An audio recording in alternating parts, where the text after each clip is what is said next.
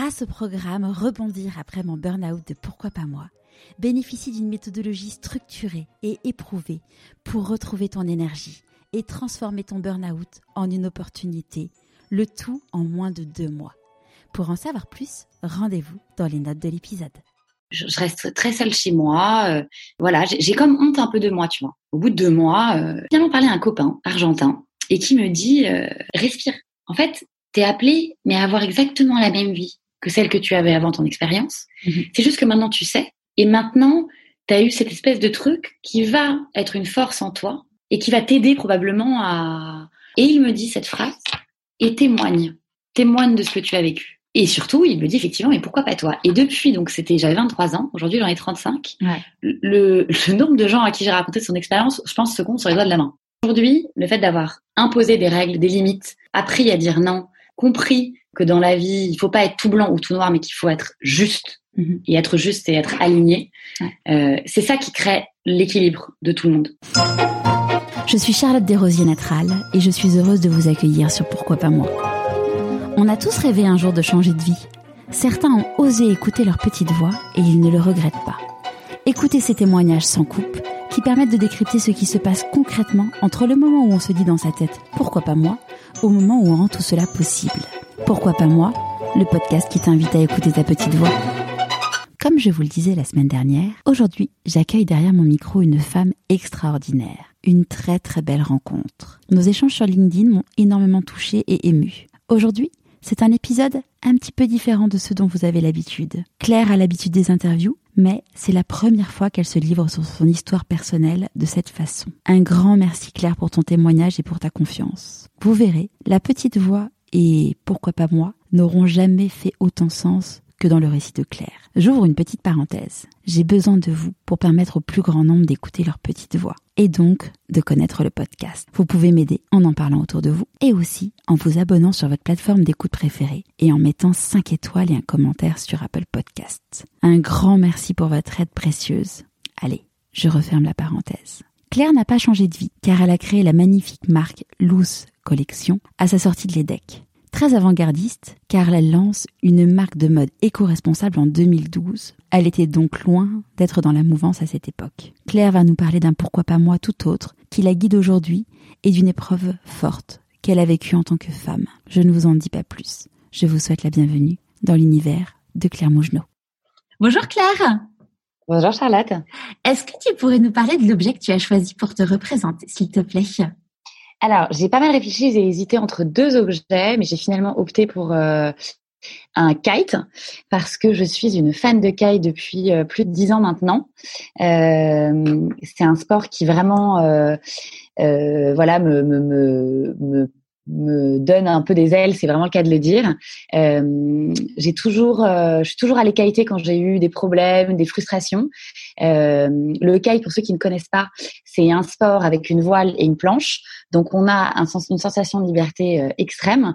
On a le vent, la mer et la nature devant nous. Et donc vraiment, pour tous ceux qui aiment un peu l'adrénaline et se vider l'esprit, euh, c'est effectivement un sport euh, assez idyllique pour ça. Et donc, euh, je l'ai choisi parce que c'est vrai qu'il me représente bien sur ces dix, dernières années. Super. Est-ce que tu pourrais nous, nous raconter de là où tu viens, où est-ce que tu as grandi, où est-ce que tu es né? Alors, moi, je suis née à Paris. Euh, j'ai vécu euh, toute mon enfance, euh, une enfance relativement calme, Paris 16e, dans des écoles privées. J'étais ce qu'on peut dire une enfant hyper protégée, une famille heureuse. Enfin, là-dessus, rien à dire. Mmh il y a des petits problèmes qui sont arrivés un peu plus tard dans l'adolescence, voilà, euh, que je pense que tout le monde connaît, euh, séparation des parents, euh, voilà, on a eu pas mal de, de, choses aussi familiales un peu plus dures, qui me, ensuite je me fais propulser dans une prépa parce que je suis une bonne élève, voilà, je fais une école de commerce. Et je me retrouve en année de césure, euh, où là, pour le coup, je commence à en avoir, je tourne un peu en rond en France, je me sens un peu trop étriquée dans mon monde. Euh, je pense que euh, les deux trois soucis euh, familiaux que, auxquels j'avais été confrontée me donnaient envie d'aller d'aller voir d'autres horizons. Et donc, pour l'année de césure, euh, au lieu de faire mon stage, comme beaucoup de gens, dans une grande entreprise, L'Oréal ou, ou pour ceux qui aiment le marketing ou d'autres, je me mm. dis moi hors de question, je pars à l'étranger.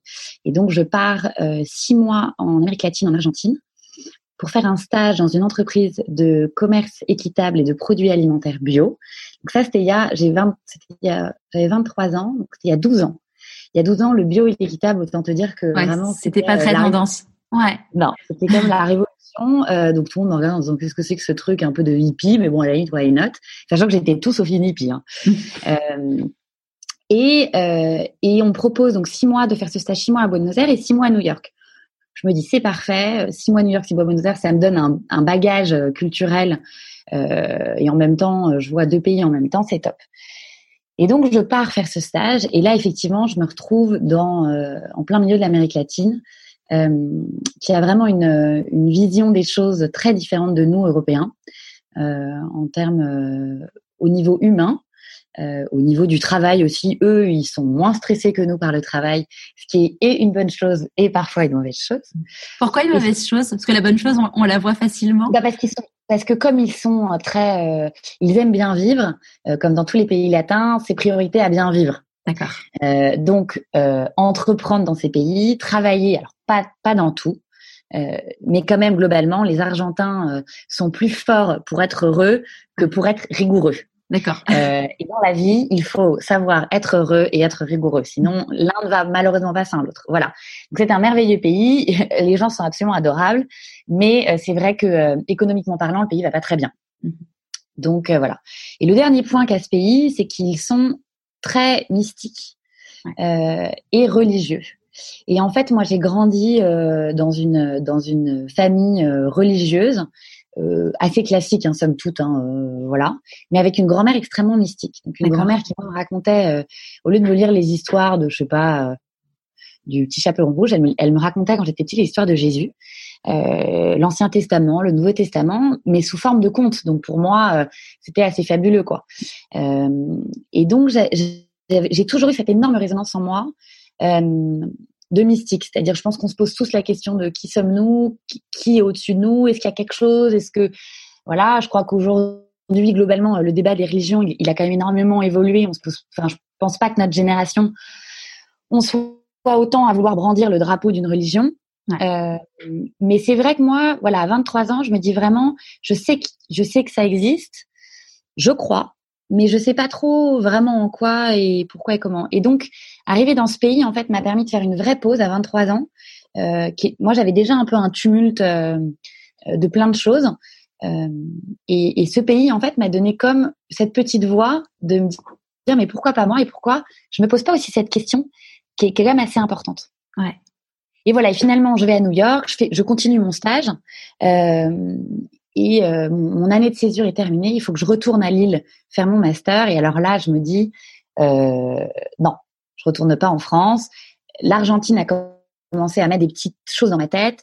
Euh, New York a mis d'autres choses dans ma tête, mais a confirmé ce que je voulais pas pour le moment. Ouais. Et donc, c'était quoi ce que tu voulais pas du coup bah, c'était cette vie. Alors New York, c'est une vie top, hein, mais c'est une vie euh, ultra dynamique, euh, plein de rencontres, euh, moins profonde que celle que j'ai moi rencontrée en Argentine.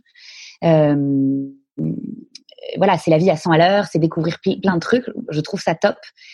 Mais l'Argentine avait posé des petites graines dans ma tête sur comment ça te poser les bonnes questions. C'est pas parce que tu as 23 ans que t'as pas le droit de te poser euh, voilà des questions que parfois malheureusement on se pose trop tard ou on se pose que quand quelque chose de de grave ou de en tout cas quand quelque chose nous ralentit et, euh, et j'ai eu voilà, j'ai eu cette voie-là et, et, je voulais pas rentrer en France euh, alors que plein de belles choses m'attendaient. Mais euh, j'ai, j'ai, voilà, et donc je suis retournée vivre en Argentine et là j'y suis restée six ans. Ok. Et quand tu es du coup, quand tu as dit à ta, à ta famille, à ton entourage que tu restais en Argentine, comment ils ont réagi? Tout le monde était un peu perplexe. Enfin, c'est en même temps, moi, mon tempérament, c'est j'ai toujours fait un peu ce que je voulais et, et on m'a toujours fait confiance parce que je suis vraiment quelqu'un, euh, voilà, je suis pas quelqu'un qui qui part dans des extrêmes un peu euh, dangereux, j'ai envie de dire. Euh, mais ils étaient surpris par mes convictions en fait. Euh, je leur disais il y a quelque chose, il faut que je reste.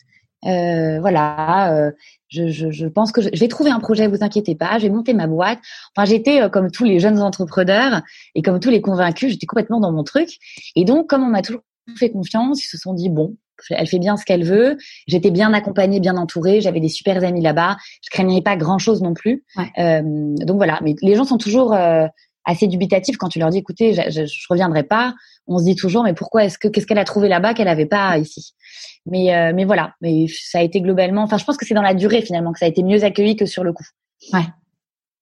Du coup, tu restes, tu restes, tu restes là-bas et ta petite voix, elle te dit quoi quand tu, quand tu restes là-bas? Et alors ma petite voix, elle me dit qu'il y a un truc qui va m'arriver, mais je sais pas trop quoi. Donc je suis un peu là en train de me dire, mais qu'est-ce que c'est? Euh, Voilà. Euh, je termine mes études, je suis diplômée de l'EDEC.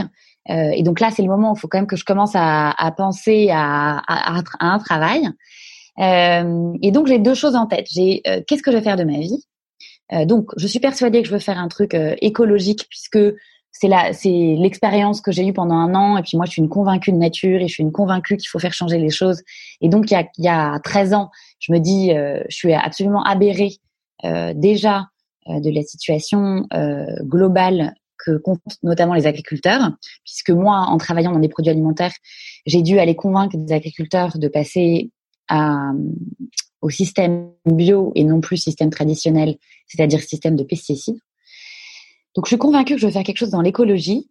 Euh, mais c'est vrai que l'alimentaire, j'ai trouvé ça top, mais je je suis pas une, je, je viens pas de l'alimentaire, mm. euh, donc il faut quand même toujours trouver quelque chose qui a un lien avec ce que nous on sait faire. Donc, comme je suis quand même parisienne et j'ai quand même une grande sensibilité ou j'avais une grande sensibilité à la, à la mode, mm-hmm. j'étais la première à dévaliser Zara, à dévaliser H&M quand 20 ans euh, parce que j'avais un peu d'argent de poche de mes boulots d'hôtesse et toutes mes copines me disaient waouh canon ta robe elle te va trop bien où l'as-tu acheté et, euh, et, donc c'est vrai que j'avais ce sens-là et donc je me suis dit voilà ça j'ai trouvé il faut que j'allie l'écologie et la mode parce que pourquoi est-ce que la mode n'est pas écologique? Je comprends pas. Les gens continueront toujours à s'habiller euh, donc mais il faut maintenant les éduquer leur expliquer qu'il faut moins consommer consommer plus juste ne pas faire de, de surplus euh, et petit à petit je vais transformer la mode ah, ça, c'est mon côté, euh, j'ai trouvé le boulot euh, et mes convictions.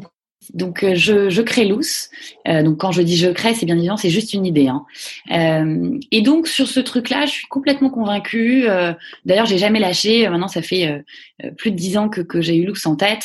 j'ai eu cette idée de faire une mode durable et éthique. Et, et, effectivement, ça m'a ça m'a porté euh, jusqu'à aujourd'hui. Euh, et donc voilà. Et j'avais un autre côté où, j'avais ça, mais j'avais un autre, j'avais d'autres interrogations, peut-être plus humaines. Et, euh, et, en fait, je crois que c'est bien ce qui me caractérise aujourd'hui. Euh, et, et c'est très actuel. Je crois qu'en fait, c'est pas tout de trouver un boulot ou de trouver euh, un mari ou un petit copain ou, ou un appart. C'est très important de trouver un tout. Et je crois que j'avais, euh, je, me permets de le dire, une espèce de maturité euh, à cet âge-là, parce que je pense qu'à 23 ans, euh, en général, c'est vrai qu'on c'est le boulot, c'est l'ambition et tout ça. Alors moi, j'ai toujours été très ambitieuse, mais j'avais vraiment déjà cette espèce de conviction au fond de moi qu'il fallait que je trouve un ancrage très profond euh, qui allait en fait me permettre de m'apporter des réponses et de, me sauver de toutes les situations. Alors quand je dis sauver toutes les situations, ça me sauve bien évidemment pas, mais de me donner des réponses. Euh, et en fait, comme je disais, comme l'Argentine était très euh, était très mystique, dès que on se disait bonjour, enfin dès que les Argentins se disent bonjour, ou enfin surtout en voir, ils, te, ils disent que Dios te bendiga. Ça veut dire que Dieu te bénisse. Et je trouvais ça absolument fabuleux, presque chantant en fait, parce que je trouvais ça génial qu'en fait entre nous on se dise bah, que Dieu te protège, alors quel qu'il soit, hein, quelle que soit la religion. Euh, et ça avait une résonance assez dingue en moi. Euh, et donc j'ai commencé à retourner un peu dans les églises, à, à prier, euh, vraiment prier, prier comme on, comme on m'avait appris, quoi, pas que. Euh, et, et j'y trouvais, et en fait, le fait d'être loin de ma famille, loin de mes proches, loin de mon milieu, me faisait beaucoup de bien. Et je me sentais, alors c'est un peu, euh, ça va paraître bizarre ce que je dis, mais je me sentais me rapprocher de Dieu. Euh, ou en tout cas, si on veut, faut pas, faut, ne l'appelons pas Dieu parce que moi, surtout en ce moment, mais en tout cas, je sentais me rapprocher d'une force supérieure. Voilà. Mmh euh, et donc, j'ai eu un petit chemin comme ça pendant deux ans. Je me suis mis au yoga. Donc, pareil, il y a, il y a 12 ans. Hein, donc, tout ça, aujourd'hui, ça paraît hyper classique. Mais il y a 12 ans, ça l'était pas du tout. Et c'est vrai que ma famille, quand je leur racontais un peu mes trucs et ce que je faisais, euh, alors entre euh, bon bah je vais créer une marque euh, durable, éthique et écologique, et je vais dans les églises, je fais du yoga, de la méditation. les gens disaient un peu on la perd. ouais, ouais. à l'époque, on parlait beaucoup de sectes et compagnie. Exactement. Et Exactement. Et moi, j'ai fait donc j'ai fait euh, plusieurs euh, séminaires de, de, de, de silence. Euh, et donc, j'étais à mes parents, bah voilà, euh, je, je pars pendant dix jours faire dix jours de silence. Et là, effectivement, une ou deux fois, mes parents se sont dit, mais qu'est-ce qu'elle trafique, c'est pas possible. Et effectivement, on commençait à se renseigner. ils ont eu peur que je tombe dans une secte. Mais comme j'allais très bien et que j'avais une vie tout à fait normale, hein, enfin, je veux dire, je faisais ça, mais c'était de, c'est comme aujourd'hui voilà, c'est comme aujourd'hui faire de l'habitation. J'avais euh, une heure à moi euh, euh, que je m'accordais à ce, questionnement. ils, étaient, ils étaient finalement relativement assez confiants. Et tout ça m'a amené à, il y a pas mal de pèlerinages en, Amérique latine, comme il y en a d'ailleurs en Europe. Mais je crois que en Amérique latine, en tout cas, ils étaient, je les entendais. On, me disait, tu sais, il y a ce pèlerinage, oh là là, pèlerinage. pèlerinage live. Ça. Et moi, c'est vrai qu'en France, pour moi, tout ce qui est pèlerinage, c'est les gens qui sont très très croyants. C'est, je me mettais pas du tout dans ce moule-là. Et puis, comme dans tout dans la vie, quand on nous dit plusieurs fois une chose ou que plusieurs personnes nous disent la même chose, c'est que ça veut dire probablement quelque chose. Et moi, j'y crois. Ouais. Et donc, on parle de ça. Et puis, euh, et puis voilà, euh, j'ai ma petite vie, je monte ma boîte, je cherche, euh, je cherche des matières écologiques, je cherche des, des, des, usines pour produire, j'essaye de réfléchir à mon business plan. Donc j'ai mon côté super euh, super entrepreneurial, euh, bon élève que je suis, euh, voilà. et j'ai aussi ce petit truc qui est dans ma tête. Et puis un jour, on me dit, alors attention hein, pour ceux qui, qui vont nous écouter, parce que c'est un peu particulier, mais je vous rassure, je suis pas du tout, je suis pas du tout une luberlue. Et un jour, on me dit, écoute, la Vierge apparaît à Salta. Et euh, on me le dit une fois, on me le dit deux fois, on me le dit trois fois. Je me dis qu'est-ce qu'il me raconte? La Vierge apparaît, n'importe quoi. Et en même temps, ma grand-mère, qui était donc une, une grande, grande croyante et qui a parcouru tous les pèlerinages d'Europe à la recherche de, euh, bah de, de, de, voir la Vierge ou à la recherche des miracles, euh, je me dis bah je peux pas la, je prends pas les gens pour des hurluberlus parce que je sais qu'il y a des millions de croyants qui croient à ça euh, quelles que soient les religions, pas que catholiques, parce que moi je suis de religion catholique, mais, mais ça existe dans toutes les religions, de croire aux apparitions et de vouloir voir ou de vouloir faire partie euh, de, de, cette magie euh, euh mystique. Euh, et donc ça me parle en fait. Et, et puis un jour, voilà, je suis loin de ma famille, je suis en Argentine, et je me dis mais si je suis si loin et je suis si heureuse, c'est probablement qu'il y a quelque chose que la vie est en train de m'offrir ou est en train de me mettre pourquoi j'y vais pas? Comme ça, je vais voir et puis je vais bien voir ce qui, ce qui va m'arriver. Et puis, s'il m'arrive rien, il m'arrive rien. C'est un peu le pari de Pascal, quoi. T'as rien à perdre euh, et t'auras peut-être tout à y gagner. Et donc voilà. Et donc je finalement décide de m'embarquer avec une copine euh, et d'aller à Salta. Donc Salta, c'est à 32 euh, heures de quart de Buenos Aires. Ouais, c'est c'est pas le truc où tu te dis tiens, je, je, je me, c'est vraiment réfléchi. Ouais, c'est pas le truc, c'est pas l'église d'à côté, c'est pas euh, voilà, c'est pas euh, euh, après, je pense que objectivement, je pense que à côté de chez toi, il peut t'arriver des trucs de dingue, hein, tu vois. Je pense que c'est juste, est-ce que tu es prédisposée, est-ce que tu es ouverte, est-ce que tu es comme tout dans la vie, est-ce que est-ce que tu accueilles euh, une nouveauté, un nouveau message? C'est ça le truc en fait. Si tu si prêt à, à accueillir les, euh, les, synchronicités, les choses, euh, il se passe il se passe énormément de choses. Voilà. Et souvent, tu vois, alors moi avant d'aller en Argentine, quand j'étais plus jeune, je voulais absolument faire des, des ONG.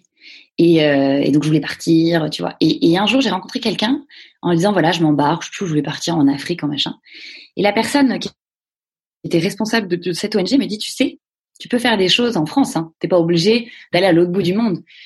donc et ça c'est un truc qui est toujours resté en moi. Donc là en l'occurrence effectivement c'est Salta qui m'appelle. Euh, parce que je suis en Argentine et parce que je suis prédisposée à, mais euh, je crois que les miracles sont au bout de notre rue tu vois. Et, euh, et, donc voilà. Donc finalement, je m'embarque dans cette idée un peu qui, me paraît complètement farfelue. Hein. Mais euh, mais je le dis à personne en fait. Comme souvent quand on fait des choses où on ne sait pas trop pourquoi on les fait, on, on dit pas aux gens, aux gens ce qu'on fait. Et donc en fait, je le fais. Je préviens personne. J'y vais avec ma copine parce que ma copine aussi, elle est euh, elle est très, euh, elle a un peu, on a la même éducation. Et donc pareil, euh, elle elle commence à beaucoup crier, voilà. Alors, il faut quand même rajouter quand même qu'à côté de ça, euh, Buenos Aires est une ville euh, extrêmement festive. Donc, à côté de ça, moi, je fais la bringue tout le temps. Euh, je sors tous les soirs. j'ai plein de copains. Je fais plein de sport et tout. Enfin, j'ai une vie plus que normale, plus que d'une jeune fille de 23 ans. Je m'éclate. C'est-à-dire que je suis pas du tout dans un truc où je m'enferme. Bien au contraire. Euh, et, et, en plus, Buenos Aires est vraiment, pour ceux qui connaissent, est une ville qui est réputée euh, pour ses soirées euh, qui n'en finissent plus. Et donc, euh, voilà, mais, je suis intimement persuadée qu'on peut tout à fait faire des soirées et avoir une vie de 23 ans très légère et en même temps se poser des questions très profondes. Mm. Voilà. Donc, je pars à Salta, 30, 33 heures de car, et je me retrouve avec des gens très, très très croyants et très très fervents. Donc, des familles, des enfants. Et alors là, euh, c'est plus l'Opus Dei qui est dans le bus que euh, que des gens de, de, de, de, qui, qui partagent tes convictions. Voilà, exactement. Et donc quand je dis Opus Dei, mais c'est aussi un peu le principe de quand on fait une retraite religieuse, et je crois que c'est valable aussi pour toutes les religions, ils récitent sans s'arrêter Je vous salue Marie et et notre Père qui est au-dessus, mais surtout Je vous salue Marie. Donc là, tu te retrouves pendant 33 heures de quart avec Je vous salue Marie en boucle. Franchement, c'est spé. C'est-à-dire que moi, je suis, je suis habituée, euh, mais c'est spé. C'est, c'est, c'est, Et puis au bout d'un moment, toi aussi, tu commences à réciter Je vous salue Marie, et puis en fait, tu penses que Je vous salue Marie. Et voilà. C'est un peu le principe de quand on travaille tout le temps la même chose dans ta tête. Et donc, ça te met dans un mood assez particulier où tu te dis, mais qu'est-ce que je fais là? Et en même temps, je suis frappée par la, les convictions religieuses de ces personnes qui sont euh, complètement envahis par leur foi. Euh, et, euh, et, souvent d'ailleurs, parce qu'après moi j'ai écouté beaucoup de témoignages de gens qui ont vécu des, soit des situations similaires, soit qui se sont retrouvés dans des choses, voilà, des pèlerinages où les gens sont très fervents. Et en fait, la foi des gens te, te, te bouscule toi-même. Et tu te dis, pourquoi euh, cette femme croit autant avec ses enfants et son mari? Et pourquoi est-ce que moi, pendant des années, euh, j'ai cru, mais j'ai laissé ça dans un coin de ma tête? Donc ça, c'est la première question que je me pose, qui me frappe dans ce bus. Je me dis, mais euh, un, je me dis, qu'est-ce que je, qu'est-ce que je fais là? Et deux, je me dis, mais oh, c'est dingue, ces gens qui croient, c'est hallucinant. On arrive avec ma copine. on n'a pas très bien dormi. Et on arrive sur une espèce de montagne qui, franchement, n'a aucun intérêt. Autant, tu vois, moi, quand j'étais jeune, je faisais des pèlerinages à Lourdes. Je trouve que Lourdes est absolument magnifique. Mhm comme plein de lieux d'ailleurs. Euh, euh, tu vois, Notre-Dame de Paris, c'est dingue. Enfin, t'as plein de lieux. Euh, même tu vas à la Mecque, c'est incroyable. Enfin, là, franchement, j'arrive sur une montagne, ça ressemble à rien. C'est limite une mini vallée. Je me dis, mais qu'est-ce que c'est que ce truc? Et puis là, on se met, et puis là, on se met un peu. Bon bah, les gens montent la, la, vallée, et puis tu te mets un peu en fil comme à Euro Disney, tu vois, genre pour pas que les gens se, non mais je te jure, pas que les gens se bousculent. Et et puis à droite, tu peux aller euh, tu peux aller te faire confesser euh, à gauche, je sais pas trop ce que tu peux faire. Enfin, t'as comme des petits stands et tout. Enfin, je me dis, mais attends, c'est blague, 33 heures de quart, mais, mais c'est, mais, mais, mais, remboursez-moi. Bon, en l'occurrence, j'ai rien payé, si peut-être juste le truc, mais, et en même temps, je me dis, bon, allez, t'es là, euh, t'es là, va au bout de ton truc, suis les gens. Euh, moi, je me dis, non, moi, je n'ai pas envie de me faire confesser parce que je suis pas du tout à mon à ce niveau-là, tu vois, de, de conviction. Je suis vraiment en train de me dire, je suis en train de vivre une expérience. Euh, je suis pas du tout, je sais pas du tout quelle réponse elle va me donner, mais je, je vis un truc en me disant bon bah j'aurais fait. Et euh, et puis euh, il y a une personne, donc on se met tous en file indienne, et puis il y a une personne et, on, je, demande qui est-ce, et on me dit bah c'est elle, c'est elle qui a les apparitions, c'est elle qui voit la Vierge. Euh, mettez-vous en file, et en fait les gens se mettent en file, font la queue, ils se mettent en ligne, et cette personne vient les voir et les touche. Bon, ok super. Bon, bah donc j'attends, machin. En ce moment, à ce moment-là, on rigole avec ma copine. Elle me dit, à l'époque, euh, moi je fumais, elle aussi. Elle me dit, oh j'aimerais bien me fumer une cigarette. Ah, j'aimerais bien, euh, pas quoi, à la fin et tout. Donc on rigole. On n'est pas du tout dans le mood, tu vois. Euh, ouais. et puis on se met en file et tout. On voit les gens qui se, qui se, qui se mettent les uns à côté des autres. Et puis comme on se rapproche, on voit mieux. Et je vois cette femme qui touche des gens. Donc il y a des, il y a des, c'est hommes, femmes et enfants confondus. Derrière derrière se mettent un peu comme des scouts, tu vois, des, des, des, adolescents qui, à mon avis, sont là pour aider, tu vois. Ils se mettent derrière les gens. Et là, euh, elles touchent les personnes. Certaines, euh, il se passe rien. Et certaines se mettent à tomber en arrière. Truc de fou.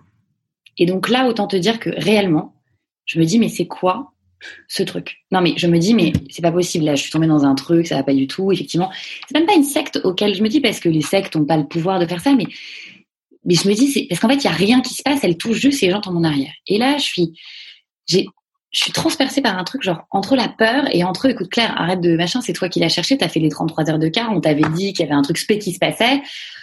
Bon bah t'y es quoi. Et, euh, et ma copine à côté de moi me dit euh, oh là là mais c'est quoi ce truc euh, Hors de question, moi je, je tombe pas en arrière, qu'est-ce que c'est que ce bordel littéralement. Et moi dans ma tête, je dis à ma à mon fort intérieur, ce qui doit se passer doit se passer.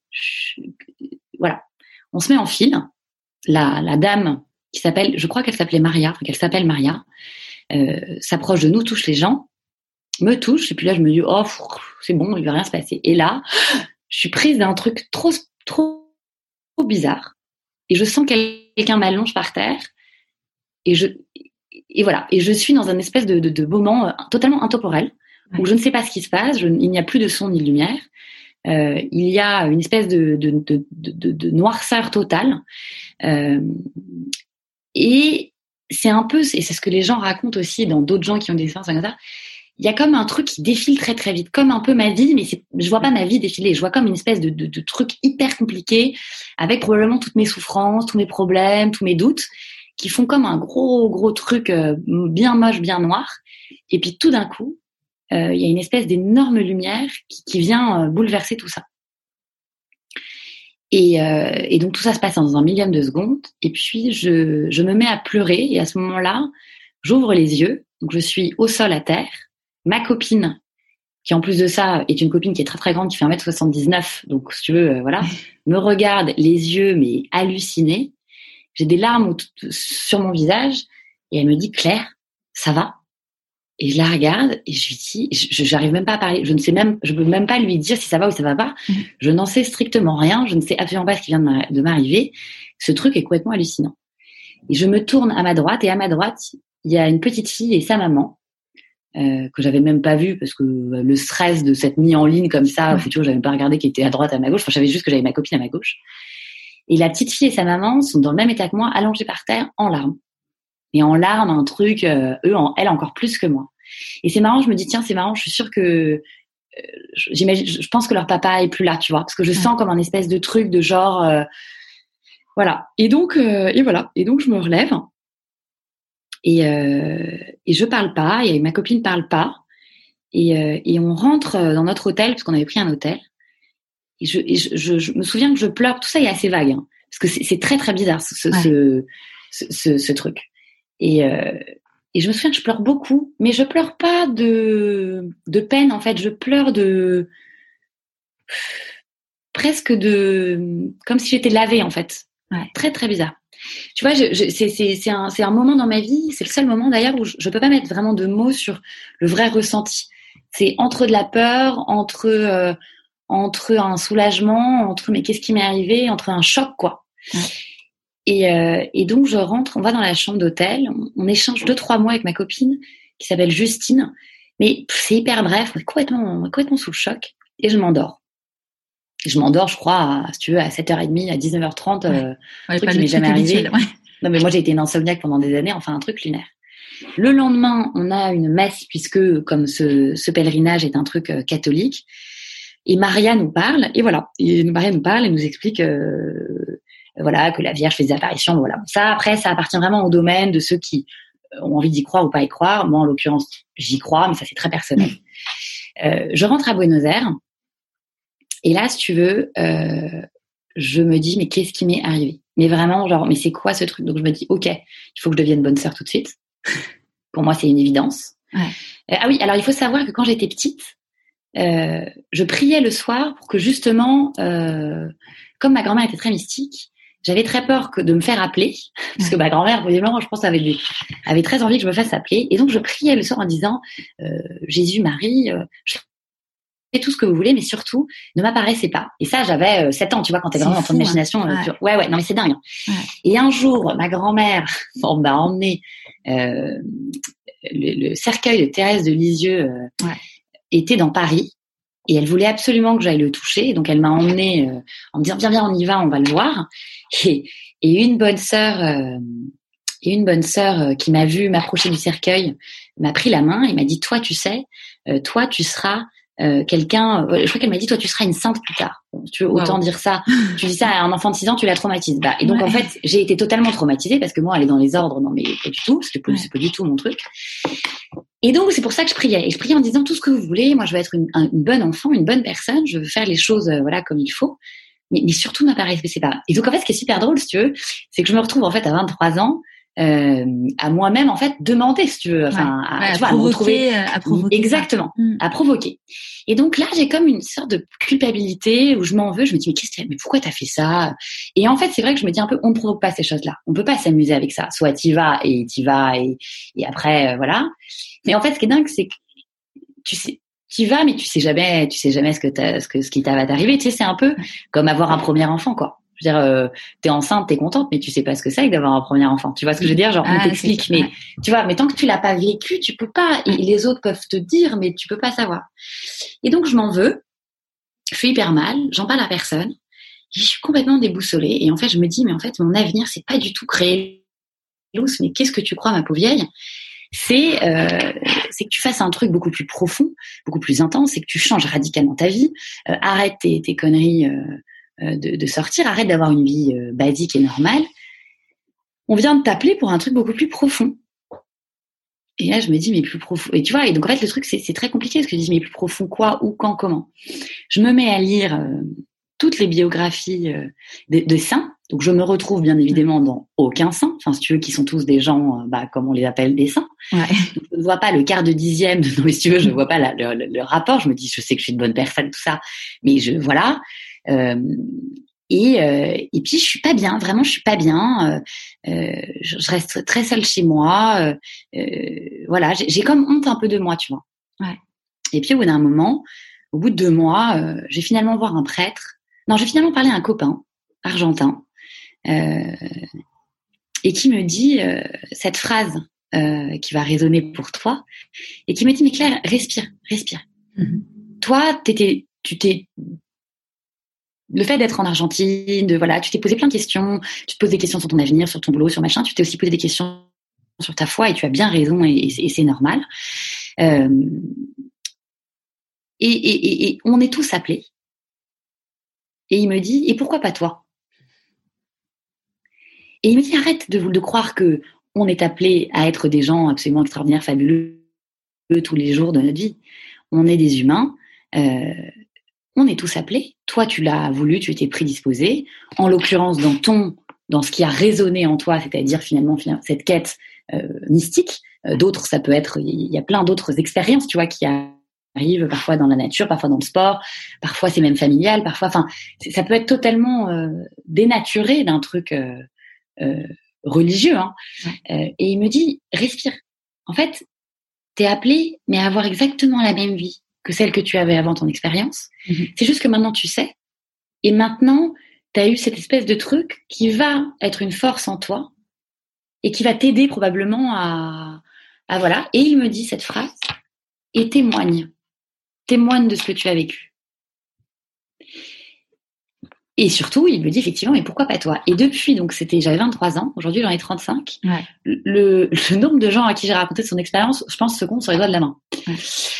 Et en fait, quand tu m'as contacté avec le pourquoi pas moi, ça a complètement fait, enfin tu vois, ça a fait résonner ce truc de je me suis dit, et c'est ce que je t'ai dit au début quand on n'était pas interviewé, est-ce qu'au fond, enfin tu vois, ce podcast, je peux présenter ma marque, qui je suis, euh, où je vais, euh, voilà, je l'ai fait brièvement, euh, et voilà.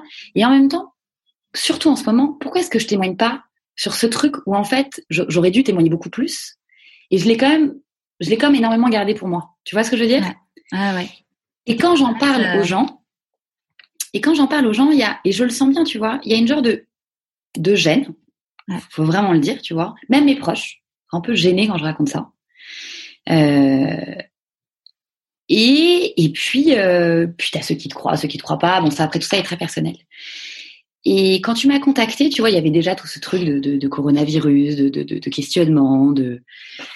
Et je me suis dit, et j'ai lu, voilà, et là pendant les vacances, j'ai lu un livre d'un copain qui a vécu comme moi en Argentine, qui est d'ailleurs marié à une femme argentine, qui s'appelle Thibaut de Montaigu, euh, qui a un, qui a un peu la même histoire, enfin, je veux dire, qui a la même histoire parisienne, très classique, euh, très protégée, et qui lui a fait une grosse dépression suite à la naissance de ses deux enfants, qui a fait un burn-out de 2-3 ans et qui est un écrivain à la base, qui est un écrivain à succès, mais plutôt un écrivain, on va dire provocateur, euh, on va dire du style euh, de Beck BD, si, ce, si pour pour un peu, voilà.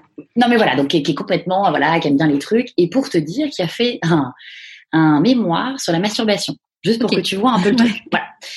Qui, a, qui a plutôt bien marché et qui voilà et qui lui pareil est d'origine catholique et tout et qui voulait à tout, très provocateur et donc dans ce l'ouvrage il le raconte d'ailleurs dans son dernier roman ah je crois j'ai voulu mettre un peu un coup de balai dans sa famille tu vois très mmh. très très qui aime pas parler ce genre de choses et donc lui il a toujours été très provocateur bon donc Thibaut si tu veux tombe en dépression nanana. et il a écrit ce roman qui s'appelle La Grâce que j'ai lu cet été et qui témoigne euh, d'exactement donc dans une autre euh, dans une autre euh, expérience, mais qui témoigne de sa recherche de foi.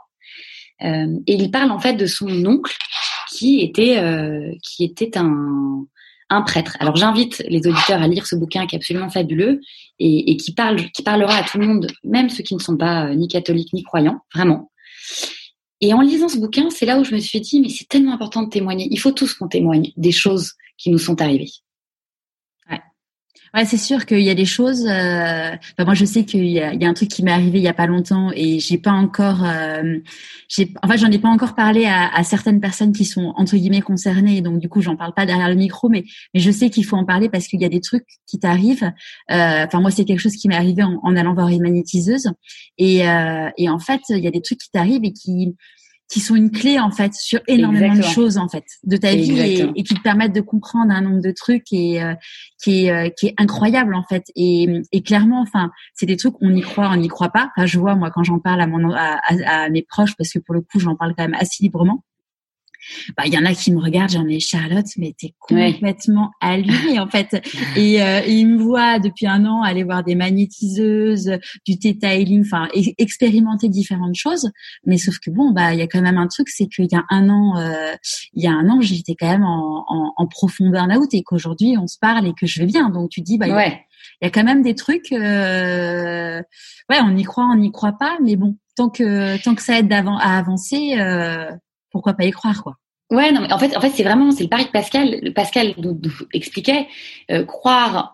donc lui, c'était en Dieu, mais moi, c'est croire en, en l'au-delà, en, force plus forte. C'est soit ça existe et on a tout à y trouver, mm à y gagner. Soit ça n'existe pas et on n'y perdra rien puisque ça nous donnera des valeurs et une confiance en nous et comme tu l'as dit, un socle et des piliers absolument indestructibles. Et en fait, je crois que et des moments comme aujourd'hui, je crois que tout le monde cherche des réponses, surtout euh, on a tous, euh, on a tous au fond peur, on se l'avoue plus ou moins. Moi, j'ai, j'avais pas peur et depuis que je suis maman, euh, j'effectivement, je, je, je, je, visualise la mort. Tu vois vraiment euh, comme comme je l'avais jamais visualisé avant. Euh, aujourd'hui, même tout ce qui se passe avec le coronavirus, tu lis des trucs à droite à gauche et c'est vrai qu'on te dit qu'il y a un vrai notre population a un vrai déni de la mort. Mmh et c'est vrai, c'est vrai que on vit, on vit, on vit, et on, on, tout ce qui s'apparente aux maladies, aux machins, aux trucs, tu vois, tout, tout ce qui est un peu pas euh, vivre la vie à pleines dents, on a du mal à en parler, les gens sont gênés. Et parler des religions, euh, alors pas, moi je veux pas rentrer dans la politique, surtout et encore moins de ce qui se passe en ce moment. Mais tout ce qui est de la foi, la foi, si tu veux, c'est avoir foi en en ce qu'il y a au-dessus. C'est comme avoir foi dans sa boîte. Mm. C'est être, en, tu vois ce que je veux dire? Quand on être le, le, la qualité numéro un d'entrepreneur, c'est croire en son projet. Et, la qualité numéro un d'une famille, c'est croire en sa famille, tu vois. Hmm. Et donc la croyance et puis tous ces aspects. Croire aussi en soi, parce que si tu te, tu te connais pas, tu t'aimes pas, tu crois pas en toi en fait. Exactement. Hmm. Et donc, si tu veux, au, au finish, moi, je me suis rendu compte que dans cette quête que j'ai eue, en fait, j'ai réussi à faire un tout de moi. Alors, c'est que quand je dis j'ai réussi, je pense que je réussis maintenant, tu vois. Parce que je me suis retrouvée avec ce bagage à 23 ans. J'en ai pas fait grand chose. Alors, je l'ai eu en moi, enfin, je l'ai en moi, je l'avais en moi. Mais je l'avais mis un peu en veille, tu vois. Parce que je pense que ça prend du temps avant d'évoluer. Et puis, je crois qu'au tout début, j'ai eu comme une, une espèce de, de, je me suis sentie un peu peut-être bizarrement hein, et de mauvaise manière, un peu invincible, tu vois, un peu comme pas invincible, un peu protégée. Ouais. Alors autant te dire que la vie a bien fait de me rappeler que j'étais absolument protégée parce que j'ai eu un paquet euh, d'histoires, notamment très graves, euh, entre temps. Le seul truc que je me suis rendu compte, c'est quand j'ai eu des choses très graves dans ma vie personnelle, où vraiment j'ai été euh, à deux doigts de, de, de, sombrer dans des choses vraiment pas marrantes.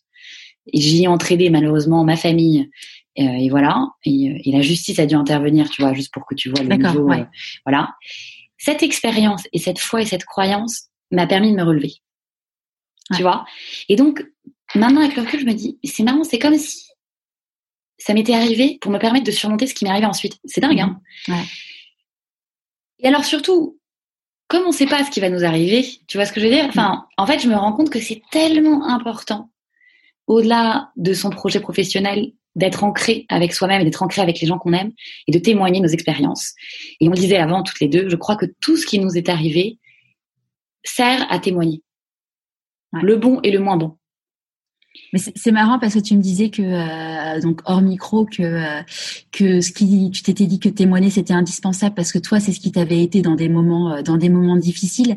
Et, et moi c'est pareil. D'ailleurs c'est pour ça que j'ai créé pourquoi pas moi c'est que je me suis dit je vois je vois beaucoup de personnes de mon entourage que j'aime qui prennent le même chemin que moi à savoir le chemin du burn-out. Et et à l'époque moi si tu veux je me rendais pas compte que j'étais en train de sombrer, même si on me le disait. On me disait, enfin mon mari, ma famille me disait Charlotte, arrête-toi, mais en fait je ne l'entendais pas. Et, euh, et, ce qui m'avait aidé à me donner du courage, c'était euh, c'était en effet les témoignages de personnes qui, euh, soit des histoires, des trucs que tu avais entendus, soit soit notamment le podcast de Pénélope Boeuf, Pic Parole, où tu as des personnes qui racontent qui racontent leur vie qui est extraordinaire. Et tu dis bah en fait euh, ouais pourquoi pas moi en fait. Et, Exactement, ça permet vraiment de puiser euh, une chose euh, dans les autres en fait oui, alors moi, si tu veux, bah, complètement. Et en fait, euh, moi, dans toutes mes épreuves euh, euh, positives et négatives, hein, parce que les, les épreuves, c'est pas toujours que du négatif. Mhm. c'est vrai que le témoignage des gens m'a énormément porté, et, et c'est pour ça que je trouve ça fabuleux les podcasts. Et moi, j'en écoute énormément. Et, dans chaque podcast, à chaque fois, je me dis tiens, il, ou elle a dit ça. Que ce soit dans le dans le milieu professionnel, tu vois, pour l'entreprise, parfois quand tu baisses les bras et que tu te dis oh là là on va pas y arriver. T'entends quelqu'un qui te dit mais moi j'ai cru que j'allais faire mes boutiques et nana. Puis un moment, bim, il y a eu un nouveau truc. Donc ça c'est génial. Et, c'est vrai aussi euh, effectivement dans, tous les aspects. Et, moi, ce qui m'a vraiment frappé et que je tiens à dire à tes auditeurs, c'est dans ton pourquoi pas moi. C'est vraiment il faut. Et là, tu vois, t'as dit un truc. T'as dit ouais, ils ont des vies extraordinaires. Mm-hmm. On a tous des vies extraordinaires. Mm. Euh, c'est nous qui nous donnons les moyens d'avoir les vies que nous souhaitons avoir. Euh, et, en fait, dans le pourquoi pas moi, c'est, c'est, on est tous appelés. On est tous appelés à avoir des belles vies. On est tous appelés à avoir, on aura, et on aura tous des épreuves et on aura tous euh, des complications et on aura tous des choses injustes qui nous arriveront. Et, voilà. Je ne connais pas une personne. Et aujourd'hui, d'ailleurs, ce qui est assez drôle, c'est dans mon entourage, je suis de plus en plus entourée de gens qui ont des histoires absolument rocambolesques, comme les médias mon grand-père. Si tu veux, qui aujourd'hui euh, est protégé? On est tous à l'affût de choses malheureusement très graves, euh, de la maladie, de de, de, de, de, complications familiales, machin. Et en même temps, on est tous à l'affût de choses merveilleuses. Mais c'est sûr que euh, je pense, enfin, je, te rejoins sur le fait qu'en effet, euh, dans ton chemin de vie, tu te rapproches de, personnes qui ont vécu des choses proches des tiennes, parce que ou qui partagent une vision du monde qui est bah, plus proche de la tienne, parce que plus tu avances, plus tu te connais et plus, enfin, et puis qui se ressemble, ça semble en fait. Ouais, exactement. Et, mm. et, puis tu vois, ce qui est vrai dans le burn-out, ce côté, alors c'est plus toi qui pourrais y parler que moi, mais moi j'ai comme dans, ma famille pas mal de gens qui y sont passés également. Il y a vraiment aussi ce sentiment de, de cette espèce d'abîme en fait. Qui suis-je, où vais-je, pourquoi Et de t'es complètement perdu. Et comme tu le dis, tu fais beaucoup souffrir ta famille. Mm. Euh, et je te le dis parce que moi j'ai été de l'autre côté, tu vois. Donc euh, moi je sais ce que c'est que de voir quelqu'un. Euh, enfin moi j'étais des deux côtés parce que moi j'ai été celle. Moi j'ai pas fait un burn-out, mais j'ai été entraînée dans un espèce de tourbillon qui m'a fait ne plus rien voir, si tu veux. Mais j'étais pas vraiment en burn-out j'ai tellement terriblement fait souffrir ma famille. Et je suis aussi du côté où j'ai vu des gens se détruire et, ne plus rien écouter. Et en fait, tu te rends compte que quand ça t'arrive, c'est parce que tu as du vide, tu vois. Parce que t'arrives pas, t'arrives pas à te, à t'agripper. Mm. Et, ce que tu te rends compte aussi, par exemple, ce que les enfants n'ont pas, c'est que les enfants, ils ont besoin de nous, tu vois, pour euh, pour savoir si c'est bien, si c'est mal, est-ce qu'ils ont bien rangé leur chambre, mal rangé leur chambre, c'est une petite bêtise, une grosse bêtise et tout, tu vois. Nous, on a perdu ça, mais nous, on reste des enfants. Et donc, en fait, dans nos vies actuelles, faut qu'on trouve des ancrages. Et je pense d'ailleurs que quand tu vas voir un magnétiseur machin, et on est plein à le faire, hein, parce que moi aussi, autant te dire que la liste des magnétiseurs, des acupuncteurs, des, des chamans, des machins, des trucs que j'ai fait, c'est parce qu'en fait, tu cherches une réponse. Et, et mm. que, et ça pour le coup, que je tiens à dire, que ton mari te donne pas, que même tes enfants te donnent pas. Tu vois, c'est et c'est pas du tout, euh, euh, c'est pas du tout grossier de dire ça. C'est que moi, je suis euh, aujourd'hui baignée d'amour. J'ai toujours d'ailleurs souvent été baignée d'amour. J'ai fait des mauvaises rencontres. J'ai quand même beaucoup d'amour de mes amis, de mes proches, de ma famille. Mais c'est pas la même chose d'être ancré en toi. Et d'ailleurs, tu as raison. Les gens qui tombent en dépression, c'est pas parce que les gens les aiment pas. c'est parce qu'ils sont perdus. Mm. Et parce qu'ils s'aiment pas eux-mêmes, en fait.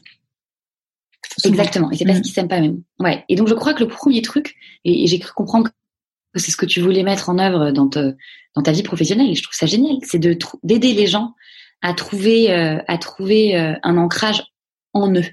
Pas que euh, pas que le boulot, pas que le pécunier, pas que il faut que je me marie, il faut que j'ai des enfants, ou ou, je suis pas mariée, ou je pourrais pas avoir des enfants. C'est pas ça, c'est pas ça, mm. c'est pas la course. La course, c'est est-ce que tu es bien avec toi-même, est-ce que tu es ancré, est-ce que est-ce que tu, tu sais ce que tu fais sur la terre et que tu sais ce qui est en train de se passer actuellement, c'est juste, tu vois? Carrément. et, et, puis autre chose aussi, c'est accueillir quand il y a une tempête, faut l'accueillir, elle fait partie mm. de nous. Euh, malheureusement, c'est comme ça. Ça nous forme aussi. Et la vie, euh, la vie nous vole des choses, enfin nous prend des choses, et elle nous en redonne aussi. Et on ne sait pas combien de temps on est sur cette terre, mais le temps qu'on y est, mm. essayons tous, tu vois, de faire avancer la machine positivement.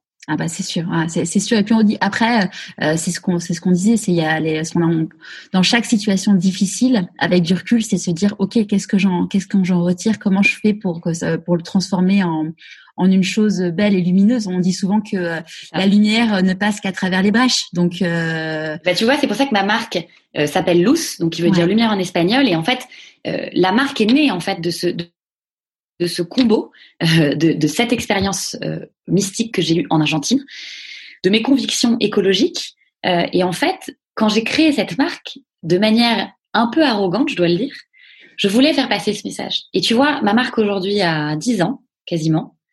Et c'est la première fois que je parle de cette expérience. Et donc, ce que je me suis mis comme, euh, comme objectif pour ces prochaines années, c'est comment je vais réussir à apporter dans ma marque ou dans mes projets, parce que je ne sais pas si je garderai cette marque, tu vois, toute ma vie et tout ça, mais dans mes projets professionnels, à apporter ce message que j'ai eu, tu vois, à lier les deux ensemble. Mm-hmm. Pour pouvoir témoigner de cet ensemble que j'ai que, que j'ai expérimenté. Et, et, le, du coup, le loose euh, vient, enfin, tu avais eu le, quand tu as décidé de, le nom de ta marque, c'était avant ou après cette expérience? C'était après, en fait. En fait, euh, j'ai d'abord eu cette expérience. Je voulais monter la marque. Euh, je voulais monter une idée, tu vois. Quand je crois quand j'ai fait ce pèlerinage, j'étais dans l'idée. J'étais encore, tu vois, je crois que mes études je crois que j'avais pas encore déposé mon mémoire ou tu vois j'étais encore dans cette phase où je voyageais un peu euh, euh, vraiment cette phase où je suis encore étudiante tu vois je suis pas du tout euh, je suis pas pressée je suis pas pressée par par le travail je suis pas très stressée. Et puis surtout il faut dire qu'en Amérique latine à l'époque enfin on a Buenos Aires le coût de vie était divisé par 5 par rapport à la France. Donc tu veux je vivais super bien avec pas énormément. Donc j'étais pas voilà. Et donc en fait, c'est quand cette expérience est arrivée. Et alors pour te dire, au début, euh, je voulais la marque s'appelait Loose. Et puis au début, j'étais un peu plus perchée hein, parce que je voulais vraiment euh, que la marque soit très à connotation euh, très très mystique. Ouais. Euh, je voulais mettre euh, des euh, des médailles miraculeuses dans tous mes colis parce que ma grand-mère me distribuait distribuait tu vois et, et mon associé et ma sœur parce que j'ai eu d'abord une associée puis Alix ma sœur est arrivée un an après, me disait Claire doucement, euh, tu vois, on va pas mélanger la religion et le business et tout. Et euh, mais tu vois, comme quoi, regarde, de manière, moi, je fais toujours, j'en tiens, à ma tête. J'ai complètement mis en pause ce truc-là, mais je, je, je trouve qu'aujourd'hui, on doit parler euh, de nos, de nos convictions et de nos convictions spirituelles, tu vois. Parce que là, moi, je veux même pas envie de mettre de nom sur. Mais moi, j'ai des convictions spirituelles qui me portent, qui m'ont sauvé mille et une fois. Et c'est comme ce que tu dis. Euh, je me suis rendu compte aussi, en fait, que on n'a pas besoin, euh, alors moi j'ai fait ce pèlerinage et tout, mais on n'a pas besoin de faire un pèlerinage pour être réveillé. Si on pose des questions à l'univers, ça paraît bête, mm. l'univers souvent nous répond, il nous donne, nous, aide. Ouais. La clé c'est d'être, euh, d'avoir, d'avoir l'ouverture, euh, l'ouverture de l'âme en fait. Exactement, l'ouverture mm. de l'âme. Et moi, bon bah tu vois, ce qui m'a ouvert, c'était, c'était, cette expérience. Mais, mais voilà. Et donc en tout cas, euh, j'avais envie d'en témoigner avec toi aujourd'hui. Euh, euh, et je te dis, en lisant ce bouquin de Thibaut de Montaigu, ça m'a fait, j'ai rigolé, j'ai souri, j'ai, j'ai, tu vois, c'est les mêmes sentiments un peu. Alors, ce qui est très drôle, c'est quand ça m'est arrivé, la première personne que j'ai appelée, bien évidemment, et la seule, c'est ma grand-mère qui existait encore à l'époque. Et donc, je l'appelle et je lui dis Manon, Manon, parce qu'elle s'appelait Manon, tu vas pas me croire. Et donc, je le raconte. Et elle me dit, elle me dit Claire, c'est merveilleux. C'est merveilleux. Et alors là, je me sens encore plus mal parce que je me dis, mais oh là là, elle m'embarque encore plus dans un truc horrible, tu vois. Ouais. Et elle me dit, Claire, quand tu penses que j'ai passé ma vie à faire des pèlerinages, à prier, à nana, à distribuer des manières miraculeuses pour voir la Vierge ou pour voir quelque chose, avoir une réponse et que je l'ai jamais eu, et que toi, à 23 ans, euh, tu as ça, c'est vraiment, vraiment que qu'il que, qu'il y a quelque chose de particulier. Et là, si tu veux, donc, mais j'en ai pleuré de, de, de, mal en fait de, de mais, mais non je ne veux enfin non toi vas-y euh, enfin que, que quelque chose t'apparaisse mais moi qu'est-ce que je fais de ce truc là là je sais pas. Et en fait tu vois je crois que j'ai mis dix ans de vie à comprendre et en fait à comprendre qu'il n'y a rien à comprendre. Voilà. Ouais, vivre le truc et il y a pas, il a pas de, euh, les gens ne sont pas appelés euh, plus ou moins. On est tous appelés. On a tous quelque chose à faire sur cette terre. On peut tous passer par des phases très difficiles. On aura tous des, des périodes très sombres. Toi, t'en as eu, moi j'en ai eu. Nos auditeurs, c'est sûr. Euh, voilà. On, malheureusement, on en aura à nouveau. C'est pas grave. L'important, c'est, et c'est ce que j'ai écouté ce matin dans un, un témoignage. Ne laissons pas la peur nous paralyser. Ah, c'est la peur qui nous paralyse, tu vois. Euh, et, et, et, et, finalement, il n'y a que la mort qui nous paralysera, enfin qui fera qu'on ne pourra plus avancer, qu'on ne pourra plus dire aux gens qu'on les aime, en tout cas verbalement parlant. Et voilà, en attendant, avançons, serrons-nous les coudes, euh, gardons le moral dans, dans, dans, ce moment compliqué mondial pour tout le monde. Euh, tu vois, c'est vrai que moi en ce moment, je suis un peu, normalement, j'écoute pas trop les infos, et puis là, je suis un peu branchée sur les infos. Mmh. Et en fait, c'est assez anxiogène. Ouais. On va pas se mentir. Mmh. Il y a un moment, j'avais vachement bien pris, j'avais pris le pli où j'écoutais plus parce que sinon ça me ça me ça m'affectait trop. Et tu vois là, je crois que je vais recommencer. Je vais recommencer à, à voilà à, à télétravailler, à faire ce qu'on nous demande, à être positif. sachant qu'aujourd'hui on est le, le, 2 novembre, sachant qu'on est le premier lundi du, du deuxième confinement. C'est ça. Exactement. Et donc, en fait, tu vois, moi aussi, ce week-end, je me suis posé des questions. Je suis redevenue un peu morose, un peu comme tout le monde, tu vois, en me disant, deuxième confinement, ma boîte, loose. Et puis, tu vois, parfois, je me dis, mais loose, loose. Elle est où la lumière, en fait? elle est où la lumière? Et en fait, mais elle est là, elle est là, elle est, elle est dans ce podcast, elle est dans ce que les gens vont, vont j'espère un peu percevoir de, de, de, de, de tous les témoignages qu'ils entendent. Elle est dans moi ce que j'ai entendu ce matin où, où quelqu'un a dit, euh, ne laissez pas la peur vous paralyser. Moi, ça m'a, ça m'a voilà ça m'a transpercé tu vois. Et en fait l'émotion euh, la peur euh, moi c'était un truc qui m'a beaucoup euh, bon comme beaucoup de personnes surtout pendant le premier confinement. En fait pendant le premier confinement là les trois premiers jours j'étais dans un état je dormais toute la journée j'étais vraiment mais paralysée par la peur et et en fait j'avais écouté une un je crois que c'était un, un live qu'avait fait Maud Ankawa que que j'ai eu la chance d'interviewer ensuite dans le podcast et Maud elle disait en fait il y a deux choses soit enfin la, la peur est une émotion ou c'est un état. À vous de faire en sorte que ça soit une émotion ou que l'émotion passe, plutôt que de rester dans cet état parce que sinon, le, si, c'est un état, ça paralyse en fait. Exactement. Non, mais tu vois, puis même moi, ce qui est drôle, c'est que moi, j'ai aussi bien connu la peur euh, et la paralysie. Et en fait, tu vois, tu crois toujours que tu tu crois que tu vas savoir dompter les choses et en fait l'ennemi tu vois arrive toujours de manière enfin différente à chaque fois tu mm. vois et ce que je me suis rendu compte dans ma vie c'est que euh, tu vois j'ai une discussion avec mon amoureux euh, il y a pas longtemps là en lui disant c'est vrai que moi voilà il m'arrivait ça ça ça ça ça ça ça bon est-ce que c'est plus est-ce que c'est moins que les autres? Tu vois au fond c'est pas vraiment ce que je cherche à savoir mais il m'arrive pas mal de casseroles de, casseroles graves de trucs qui te ralentissent vraiment ouais. et et en fait, c'est quoi? C'est parce qu'il t'est arrivé des casseroles, il va plus t'en arriver? Parce qu'il t'est arrivé des casseroles, tu vas voir l'autre arriver? Eh bien non. Et en fait, c'est ce, ce que moi, le message que j'ai actuellement du coronavirus, c'est qu'en fait, tu sais jamais quand ça arrive. Sinon, ce serait trop bien. Hmm. Euh, et est-ce qu'on va se poser les questions de quand est-ce que c'est la prochaine mauvaise nouvelle? Non. Est-ce que parce qu'on en a eu, on va mieux savoir réagir Non. En fait, chaque mauvaise nouvelle est une mauvaise nouvelle. Hmm. Alors qu'est-ce qui nous reste? C'est ça la question. En fait, plutôt que de regarder les, mauvaises, tu vois, tu te fais les plans B catastrophiques, il faut faire, faut se faire le plan A. Et le plan A, c'est exactement ce que tu viens de dire. Je laisserai les choses être des émotions et ne pas me paralyser. Je connais la peur, euh, je la connais trop bien pour savoir qu'elle m'a déjà beaucoup pris et donc je ne veux plus qu'elle prenne. Ouais. Donc je la laisse prendre ce qu'elle a envie de prendre, mais elle prendra des bribes et non pas une totalité. Mm-hmm. Et en fait, je m'en remets à l'univers. Et, et l'univers, on, on, ne contrôle rien. On ne contrôle rien. Même, pardon, mais quand nos enfants sont à l'école, euh, le moment où nos enfants sont à l'école, ils peuvent, enfin, tu vois, ah bah, c'est clair, pas ce qu'ils mangent. Non mais, tu vois, non mais, non mais tu vois, c'est ça qui est dingue. On ne contrôle rien. Le jour où on dit au revoir à notre mari ou notre amoureux ou notre meilleur ami, bah, à partir du moment où il nous a tourner le dos, il peut, il peut lui arriver plein de choses fabuleuses, hein, mm. mais on n'est plus là. Et donc, si tu veux, il faut aussi, je pense, et en fait, je, parle, euh, je, je, parle de, de ce que j'ai, exactement comme toi, tu vois, ce que j'ai, ce dont j'ai réfléchi sur moi-même ce week-end, en me disant, mais en fait, au fond, Claire, tu fais quoi là? J'ai réfléchi à notre podcast en me disant, qu'est-ce que tu vas bien pouvoir raconter? Mm. Parce que moi aussi, tu vois, là, ce week-end, j'étais un peu en mode, mais qu'est-ce qui se passe? Mais mon Dieu, mais mon Dieu, mais on va pas y arriver. Mais quand est-ce qu'on va avoir le bout? Et ben, en fait, le bout, il est, il est là où on décide qu'il est. Ouais, on est, on est, on est responsable euh, de notre bonheur. On est responsable de, même si on a, il y a des galères, il faut euh, évidemment, hein, il y a des moments où on, on, perd pied, mais, mais finalement, c'est Arnaud Leroux que j'ai interviewé qui a, qui a vécu une, une épreuve très très difficile parce qu'en gros, on lui a annoncé qu'il allait mourir, euh, qu'il allait mourir et, et avant de mourir, il allait devenir aveugle. Et en fait, il a réussi à, à se soigner lui-même. Enfin, c'est c'est incroyable. Et en fait, euh, ce qu'il disait, c'est que quand tu touches le fond, bah finalement, quand tu touches vraiment le fond, tu peux comme dans une piscine, tu peux t'appuyer sur le fond pour pouvoir rebondir. Ouais, ouais tout à mm. fait.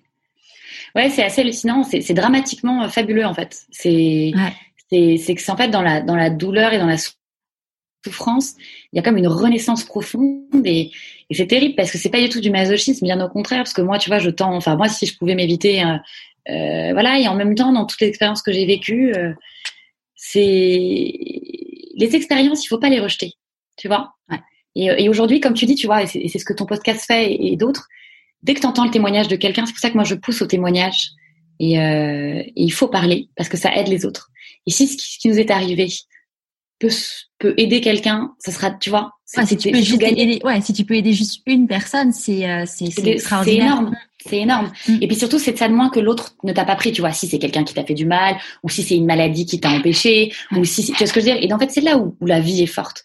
Et, euh, et donc c'est là où en fait vraiment, euh, euh, il faut voilà, c'est dur de garder l'étincelle. Et puis surtout, ce qui est vrai, c'est que si toi t'es positive, tu seras toujours la lumière de quelqu'un. Ouais. Tu vois? Et mm. quand toi t'es négatif, quand toi tu baisses un peu les bras, quelqu'un sera ta lumière. Et en fait, euh, il y a il y a cette espèce de conviction que moi j'ai toujours eue sur nous sommes des êtres de lumière. Ouais. Tu vois, moi j'ai toujours représenté la la vie, enfin comme il y a les êtres du mal qui sont la, la, noirceur, la pénombre, et les êtres de lumière. Et en fait, tu te rends compte que il faut qu'on soit plein d'êtres de lumière pour vaincre les, les pénombres. Alors c'est super dur parce que toi et moi et n'importe personne ne peut être toute la journée euh, super content à faire des galipettes, c'est pas possible. Mais en revanche, dès qu'on sent que ça vient nous prendre, tu vois, si tu sais, toi, par exemple, toi, comme tu es passé par le burn-out, tu sais quand ça revient un peu. Mm. Tu vois, moi, c'est pareil. Moi, j'ai un peu le goût du, tu vois, le goût du malheur, tu le connais un peu. Et t'es là, genre, non, non, non. Moi, je sens quand je suis un peu stressée, quand je commence à être malheureuse, quand je commence à mal dormir, et je me dis, non, non, non, non, non. Ça va pas recommencer pareil. J'accepte ce qui m'arrive. Mais maintenant, je sais aussi comment le retransformer. Et donc, petit à petit, tu vois, je, c'est step by step. Il faut pas non plus trop se donner des forces qu'on n'a pas. Hein. Je me dis, allez, aujourd'hui, tu as des pensées positives. Tu, tu, tu, vois, tu remontes la pente tout doucement, te presse pas, ça va arriver. Et bah, tu vois, par exemple, je te le dis, moi, tu es ma, tu es ma, tu es, tu es une, des, des, marches de ma, de, la pente, de la pente que je remonte. Ah bah, c'est une blague en plus. que j'en suis ravie. parce que, parce qu'en fait, de voir témoigner de ça, ça me donne, tu vois, du côté positif et tout. Et en fait, je m'auto-perçois de moi-même de ce qu'il faut que je fasse dans ma semaine, tu vois, et ce qu'il va falloir que je fasse auprès de mes proches, auprès de mon équipe, auprès de ma communauté, et qu'en fait que moi aussi je, je, communique des choses positives euh, parce que c'est sympa de le dire, tu vois, mais il faut le mm. mettre en, il faut le mettre en place. Carrément. D'ailleurs, euh, on devrait faire des ateliers. Ouais. Qu'est-ce que tu mettrais Faire des défis. Non, mais tu vois, tu fais un défi euh, euh, chaque jour. Aujourd'hui, tu vois, chacun doit faire une bonne action, quoi. Tu sais, comme quand t'es petit, tu sais les, les, les, les bons points. Ouais on devrait tous rentrer chez nous en disant qu'est-ce que voilà qu'est-ce que j'ai fait de bien aujourd'hui, à qui j'ai donné une énergie positive. C'est marrant que tu dis ça parce que je sais plus ce que j'ai lu la semaine dernière et je me disais euh, moi il y a un truc que, j'adore que j'ai adoré dans dans Amélie Poulain le film qu'on a tous euh, qu'on a tous vu un jour, c'est toutes les bonnes actions qu'elle fait, tu sais euh, gratuites et qui changent le quotidien des gens et en fait tu te dis on a tous le pouvoir de faire, euh, de d'apporter le sourire à quelqu'un dans la journée en fait. Et c'est exactement ça. Ouais, et c'est, euh, ouais, c'est ça, c'est un côté magique, mais en fait, on, on, a tous ce pouvoir. Tu, tu souris à, tu souris à, à un clochard dans la rue. Enfin, exactement. Et, euh, et c'est vrai qu'on pourrait lancer un challenge en mode euh, qu'est-ce que, enfin, et puis euh, du coup, à la fin de la journée, bah, t'es, t'es heureux parce qu'en fait, t'as apporté du bonheur à quelqu'un, quoi. Ouais, Ouais, non, mais tu vois, je, on devrait changer. Euh, tu vois, ça c'est ma nouvelle lubie. Ma soeur va être ravie quand je vais, quand on va raccrocher, je vais lui expliquer. Alors en fait, si tout le monde fait des bonnes actions, maintenant on faire des codes de réduction. Tu sais, alors nous on fait plus de réduction parce qu'on est, euh, comme on est dans l'écologie, on évite le surstock et on évite la surconsommation. Donc nous on raisonne nos clients à ne pas trop consommer, mais consommer juste. Mais si tu veux, on pourrait lancer ce défi-là chez Loose, tu vois, genre, euh, alors tu peux pas vérifier, mais tu, on dirait vous êtes obligé de faire cinq bonnes actions et, et à ce moment-là, on vous donne un code promo qui s'appelle un code Smile, tu vois. Euh, alors moi, je veux pas, de, je serais pas un code promo, mais tu vois, parce que, mais voilà, lancer ce défi, il faut que je réfléchisse avec Alix, qui va, je te jure, je la connais, me regarder avec des gros yeux en disant, arrête. Euh, et en même temps, tu vois, elle me dit ça. Et en même temps, dès qu'on fait des interviews, dès que tu vois, euh, dès qu'on doit témoigner euh, différemment que la relation euh, professionnelle et de sœur qu'on a, elle dit, tu vois, elle dit, Claire, elle a une, elle a une des convictions, elle a une passion et souvent les gens avec qui je travaille et de ma famille me disent mais t'es une entêtée de première. Et en même temps je pense que je suis une bonne entêtée tu vois. Une bonne une entêtée de, mes convictions qui sont allez on se porte allez allez on croit. Et puis moi je suis comme toi pendant des années je parlais pendant les, quand on faisait des dîners avec, des copains, moi, je parlais beaucoup de foi, tu vois. Mm. Et les gens disaient, ah, vas-y, on parle d'autre chose, on parle de ça. Et je disais, mais non, parlons de la foi. C'est, c'est, ah, il faut que ça, c'est un truc qui nous anime. C'est une question essentielle, tu vois. Et euh, j'ai toujours embêté les gens sur des questions un peu trop profondes. Et en même temps, euh, moi, c'est ce qui m'anime, tu vois. Mm. Et, et, donc souvent, ma sœur me dit, euh, heureusement que t'es là, en fait, avec tes idées, euh, avec tes, avec tes, tes, tes, tes, croyances, parce que ça, finalement, tu vois, j'ai l'impression que ça porte beaucoup plus les gens qui ne le disent. C'est ça qui est génial. C'est que c'est fou ce que tu dis parce que euh, là tu vois, je suis en train de, de, préparer une nouvelle version du programme là pour changer de vie et donc pour savoir euh, comment trouver euh, ce que te raconte ta petite voix. Et notamment il y a une question qui est bah, qui es-tu? Et pour savoir qui es-tu, il y a aussi par exemple bah, le fait de savoir de quoi tu parles en fait dans les de quel sujet tu aimes parler avec tes amis en fait et, et tu te rends compte bah, que ouais clairement il y a des sujets qui reviennent, qui t'animent et, et qui disent, qui en disent long en fait sur ta personne. Ouais, ouais, non, mais complètement, non, mais complètement. Et, et tu vois, moi, ce qui est marrant, c'est que bah, j'ai mis trop, comme tout le monde, j'ai mis trop de temps à me rendre compte que, en fait, et c'est ce que m'a dit ce copain argentin suite à cette expérience mystique, c'est qu'il m'a dit, mais Claire, accepte-toi comme un tout. Ouais.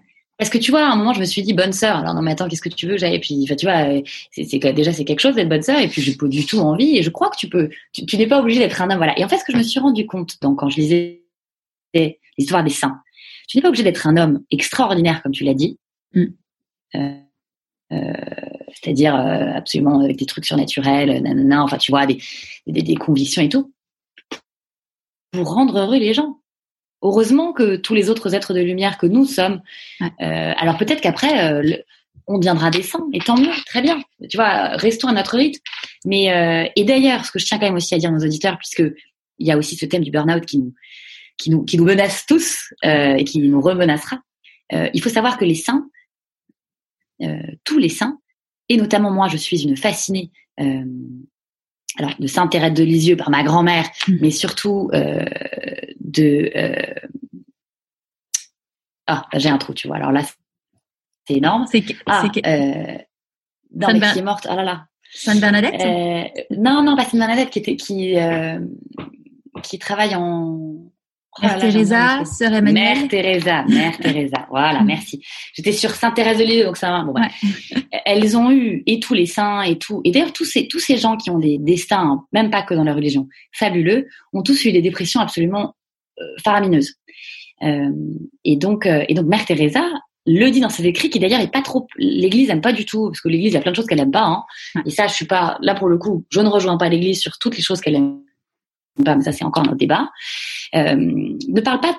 Elle a, fait des écrits où elle explique que pendant des années, elle, était désespérée, qu'elle ne voyait plus le bout du malheur qu'elle côtoyait, des enfants qu'elle voyait mourir, euh, que euh, Dieu ou je sais pas quoi, enfin tu vois, plus de lumière, plus d'ange, plus aucune apparition pendant des années, et qu'elle se disait mais en fait j'ai complètement rêvé, je suis complètement une luberlue, je, je, crois parce que c'est en moi, et là il y a personne qui m'aide, tu vois, et, et elle était complètement dans la dépression.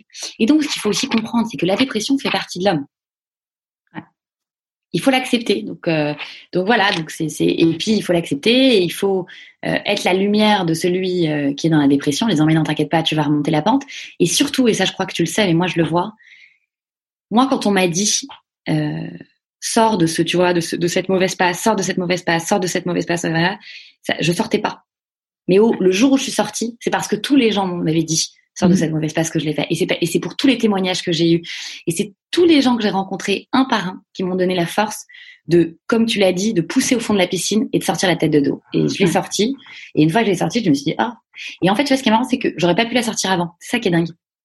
Ouais, il faut euh, il faut passer par certaines étapes pour pouvoir euh, en effet bah, arriver vraiment au fond de la piscine quoi. Mm. Ouais. Et dans, dans ton expérience euh, donc euh, pri enfin, privée, tu, tu me disais également que euh, que tu es tombée enceinte mais euh, par par surprise. Ouais, alors par surprise c'est c'est par surprise par bonheur. J'arrive jamais à trouver l'expression c'est toi qui dis c'est toi qui disais un truc sur le cadeau, non? C'est un ouais, cadeau. les cadeaux mal emballés. Ouais, alors voilà, alors bon, un enfant c'est jamais mal emballé, mais en fait, euh, j'ai rencontré quelqu'un donc euh, il y a cinq ans, enfin il y a six ans maintenant, j'ai rencontré quelqu'un et je, je pour des raisons euh, voilà gynécologiques, j'étais pas protégée depuis des années, je me protégeais pas et ça fonctionnait. Et ben cette fois-ci, ça n'a pas fonctionné. Enfin, ça a plutôt fonctionné, plutôt c'est plutôt l'inverse. et je suis tombée enceinte et je connais cette personne au bout d'un mois. Alors heureusement, j'étais bien avec cette personne. Enfin, je croyais que j'étais bien. Euh, donc, euh, mais bon, un mois, c'est c'est quand même assez spécial. Hein. Euh, tu le connaissais avant de le, avant de vous mettre ensemble? D'accord. Ouais, non, je connaissais pas. Et puis alors en plus, c'était pas forcément ce qu'on appelle un quelqu'un de super recommandé. Euh, donc, euh, mais bon, tu sais, quand puis quand, quand moi je suis une grosse tête brûlée, et aussi d'ailleurs, tiens, comme j'ai cette expérience un peu mystique, je crois un peu que tu vois qu'il y a des choses qui vont m'arriver et que euh, la vie me met des choses sur mon chemin et qu'il faut que je les accepte, qu'il faut que j'accepte tout. Et donc je tombe enceinte et je me dis mais c'est bon et confiance, ça va bien se passer. Euh, j'ai méga confiance. Mes neuf mois de grossesse se passent plus ou moins bien, mais effectivement on me dit voilà vous vous connaissez pas, enfin tous les trucs tu veux euh, qui sont normales hein, d'ailleurs que tes proches, tes amis, voilà. Mais c'est assez dur quand t'es maman et que t'accueilles la chose je pense la plus fabuleuse qui mmh. puisse arriver pour une, pour une femme, au lieu d'avoir, euh, euh, voilà, euh, tout le monde qui t'acclame, c'est génial et tout. moi, si tu veux, on m'a parlé d'avortement, ma famille l'a pas très bien accueilli, mais ce que je comprends, hein, tu vois. Mais ça n'a pas du tout été, mon fils Roman n'a pas été accueilli comme j'aurais voulu. En même temps, que veux-tu C'est moi qui, enfin tu vois, c'est ce que c'est ce qu'on m'a répété pendant des années. Hein. Enfin, quelle idée aussi de lui avoir fait un enfant t'as envie de dire euh, merci, mais bon, maintenant que je suis dedans, euh, on fait comment? Et puis Roman, c'est c'est la prunelle de mes yeux. Ouais. Et donc voilà, et finalement les choses ne sont pas du tout passées comme euh, comme ça, comme ils devaient se passer. Moi, j'étais persuadée, voilà, j'ai toujours rêvé d'avoir une famille. C'est pour moi la chose la plus importante qui soit. Euh, et, et, en fait, à la naissance de Roman, les choses se sont compliquées et recompliquées et recompliquées au, au, point d'en arriver à des mesures d'éloignement la justice euh, qui est intervenue à plusieurs reprises. Et là, effectivement, j'étais dans un trou noir, mais noir béant, euh, qui m'a beaucoup freiné dans l'ous. Donc, euh, parce que quand tu as des problèmes familiaux, avoir une entreprise, c'est très compliqué. gérer, gérer ta lumière à toi, donc tu vois, gérer l'ous alors que mon que ma famille sombrait. Euh, et, euh, et, puis ton associé euh, était ta sœur, donc. Et, voilà, exactement. Et donc mon associé était ma sœur et me voyait, euh, me voyait, voilà, me disait de me débattre de, enfin de sortir de cette situation, donc de quitter le père de Roman, puis euh, tu vois, de, de, porter plainte, puis, enfin voilà, toutes ces choses-là qui s'apparentent aux complications familiales euh, qui sont terribles, euh, qui sont aussi, tu vois, je, pense que dans ma vie, je, je ferai des, des, si je peux aider la moindre personne qui est dans cette situation euh, je le ferai, tu vois, et, et, et, je veux aider parce que j'ai, moi, j'ai vraiment, euh, on a, pareil, on a, quand il nous arrive ce genre de trucs, c'est comme un burn-out, hein. on a honte, on n'en parle pas, on croit que ça n'arrive à personne d'autre que nous. Alors moi, en plus, tu veux, comme j'ai été une entêtée en disant mais non tout se passera très bien à tous les gens qui m'ont dit fais attention vous connaissez pas nanana et j'ai dit mais pas du tout je ferai ma famille Roman sera un enfant super protégé tout se passera bien j'avais comme cette espèce de truc de dire je peux pas dire que j'ai échoué parce que déjà que tout le monde m'a pointé le doigt du, tu vois, en me disant ah là là, mais Claire, elle a fait ceci. Tu vois, j'ai eu une, il y avait une blague, enfin une blague où on disait tu as fait une Claire, c'est-à-dire tu as eu un enfant en un mois. Alors ça faisait rire, euh, tu vois, c'était pas méchant. Mais ouais, voilà, en même temps, ça fait pas rire. Non, bah tu bah, alors, en, plus quand ça se passe à l'après, mais on est combien de femmes, tu vois, à avoir des enfants? Pas forcément. Euh, manière, les enfants n'arrivent jamais comme on le souhaite. Alors moi, j'ai eu cette merveilleuse chance d'en avoir un ce que ce qui, n'était pas souhaitable, c'est la suite, tu vois. Mais euh, donc finalement, tu te rends compte, tu vois, c'est partie des choses de la vie. On n'a jamais euh, les choses exactement euh, comme on veut. Moi, je suis restée mordicus, accrochée pendant trop longtemps à mais si on va y arriver, donc j'y retournais parce que le papa me promettait que tout allait bien se passer. Et puis en fait, au lieu de mieux se passer, ça se dégradait, se dégradait. Et on on s'est retrouvé, enfin, je me suis retrouvée avec mon fils dans quelque chose de très très pénible, qui notamment a fait l'actualité dernièrement, et j'en suis pareil, tu vois. Ça fait partie des choses. Euh, je trouve ça fabuleux aujourd'hui qu'on puisse en parler, euh, qu'on puisse mieux en parler, euh, et que et que les femmes aujourd'hui euh, aient moins peur de dire voilà, on, ne peut pas se retrouver dans une dans une relation amoureuse euh, qui ne soit pas respectueuse. On ne peut pas se faire insulter. on ne peut pas être malheureuse. On ne peut pas rester enfermé entre quatre murs, et on ne peut surtout pas se faire taper dessus ou se faire molester, si tu veux. Mm-hmm. C'est totalement. Et, et, si la moindre personne est dans son genre de relation, euh, c'est déjà trop grave. Et moi, j'ai mis. Et, et, moi, nous, on avait été voir une psychologue au tout début qui nous avait dit, tu vois, euh, vous êtes, enfin voilà, qui avait dit, vous êtes, vous êtes, euh, vous êtes beaucoup trop, euh, vous êtes un couple beaucoup trop passionnel ouais. et toxique. Et, et moi, j'ai mis pour sauver mon fils, tu vois, pour sauver Roman, j'ai mis trop d'amour là-dedans. Et je croyais je pense que ma, tu vois, que mon expérience mystique m'a fait croire que ça allait me sauver. Tu vois ce que je veux dire? Genre que, euh, que j'allais réussir à, pu, à puiser la force. Et mm-hmm. qu'est-ce que j'ai appris dans cette expérience familiale, qui je pense est la plus dure pour une femme C'est que je m'étais trompée de, je m'étais trompée en fait de chemin. C'est pas ça le chemin. Le chemin, c'est pas parce qu'il nous arrivé quelque chose, on est, euh, on est euh, une warrior et on, et on arrivera à toujours tout. C'est en fait comprendre que la vie nous offre plein de cadeaux Roman en est un, l'expérience mystique que j'ai mis en est un. Et il y aura plein d'autres choses qui ne sont pas des cadeaux. Et maintenant, tu vois, c'est parfois ce que je me dis dans la petite voix, je me dis maintenant Claire, t'es une grande fille, t'as 35 ans, t'as compris, tu vois, t'as compris qu'il faut pas non plus se mettre dans tous les chemins et que tu vas pas évangéliser de ta lumière tout ce que tu crois. Non, il y a des gens qui n'ont pas envie, il y a des gens qui ne, ne partagent pas tes idées, tes convictions, cela tu les laisses de côté. Euh, occupe-toi aussi de tes proches, de toi, et comme tu le disais, d'abord ancre-toi, et puis ensuite, accepte tes échecs. Parce que tu vois, moi finalement, j'ai pas accepté mon échec familial et je me suis accrochée à un truc qui m'a traîné encore plus profond. Et tant que j'avais pas touché le fond, j'ai dû toucher le fond fond de la piscine. Et, et je me suis vraiment retrouvée dans deux ans euh, très compliqués. J'ai eu des procédures judiciaires. J'ai dû retirer la garde de mon fils à son papa pendant un temps. Hein. Euh. Alors heureusement, si tu veux aujourd'hui, aujourd'hui, la situation est plus ou moins résolue. Et j'en suis, si tu veux, ça fait partie des choses dont je suis je peux pas dire fière parce que c'est pas fier. Si on devait revenir en arrière, je, je, je, je, ferais. Enfin voilà, malheureusement, tu peux pas revenir en arrière. Mais aujourd'hui, le fait d'avoir imposé des règles, des limites, euh, appris à dire non, euh, compris euh, que dans la vie, il faut pas être tout blanc ou tout noir, mais qu'il faut être juste. Mm-hmm. Et être juste, et être aligné. Ouais. Euh, c'est ça qui crée l'équilibre de tout le monde. Et, euh, et, en fait, le fait d'avoir voilà, d'avoir d'avoir dit stop, d'avoir euh, réorganisé. Voilà. Je pense qu'avant, tu vois, j'étais quelqu'un de trop passionné, mmh. trop passionnel. Ça se ressentait, ça se ressentait dans ma vie sentimentale. Euh, et j'ai laissé trop de place. Et d'ailleurs, souvent, toutes les histoires, malheureusement, euh, de, de, relations toxiques, c'est souvent parce que les femmes sont trop passionnées, trop passionnelles et cherchent quelque chose. Ouais. Alors, elles ont jamais cherché ça, tu vois. Mais et en fait, c'est même pas que les femmes. Moi, je crois que dans la vie, quand tu arrives dans des situations grave, c'est parce que tu cherches quelque chose, mais tu, c'est parce que tu, tu, tu, tu es sur le mauvais chemin. Voilà. Ouais, clairement. Après, euh, bon, le, le c'est, ça, c'est pas, c'est pas du tout comparable en termes de situation, mais tu vois, moi, j'ai de plus en plus, je dis, tu vois, que tu acceptes un job, tu, tu sais, euh, tu vois, moi, quand j'ai accepté le job de, de VP, le dernier job de VP Market, je savais que ça allait être une boîte avec une, une pression de fou. Je, enfin, j'étais consciente de plein de choses en acceptant le job.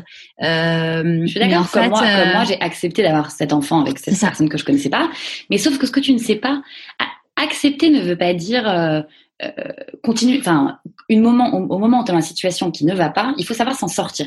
Ouais. C'est ça le truc où l'humain est bizarre.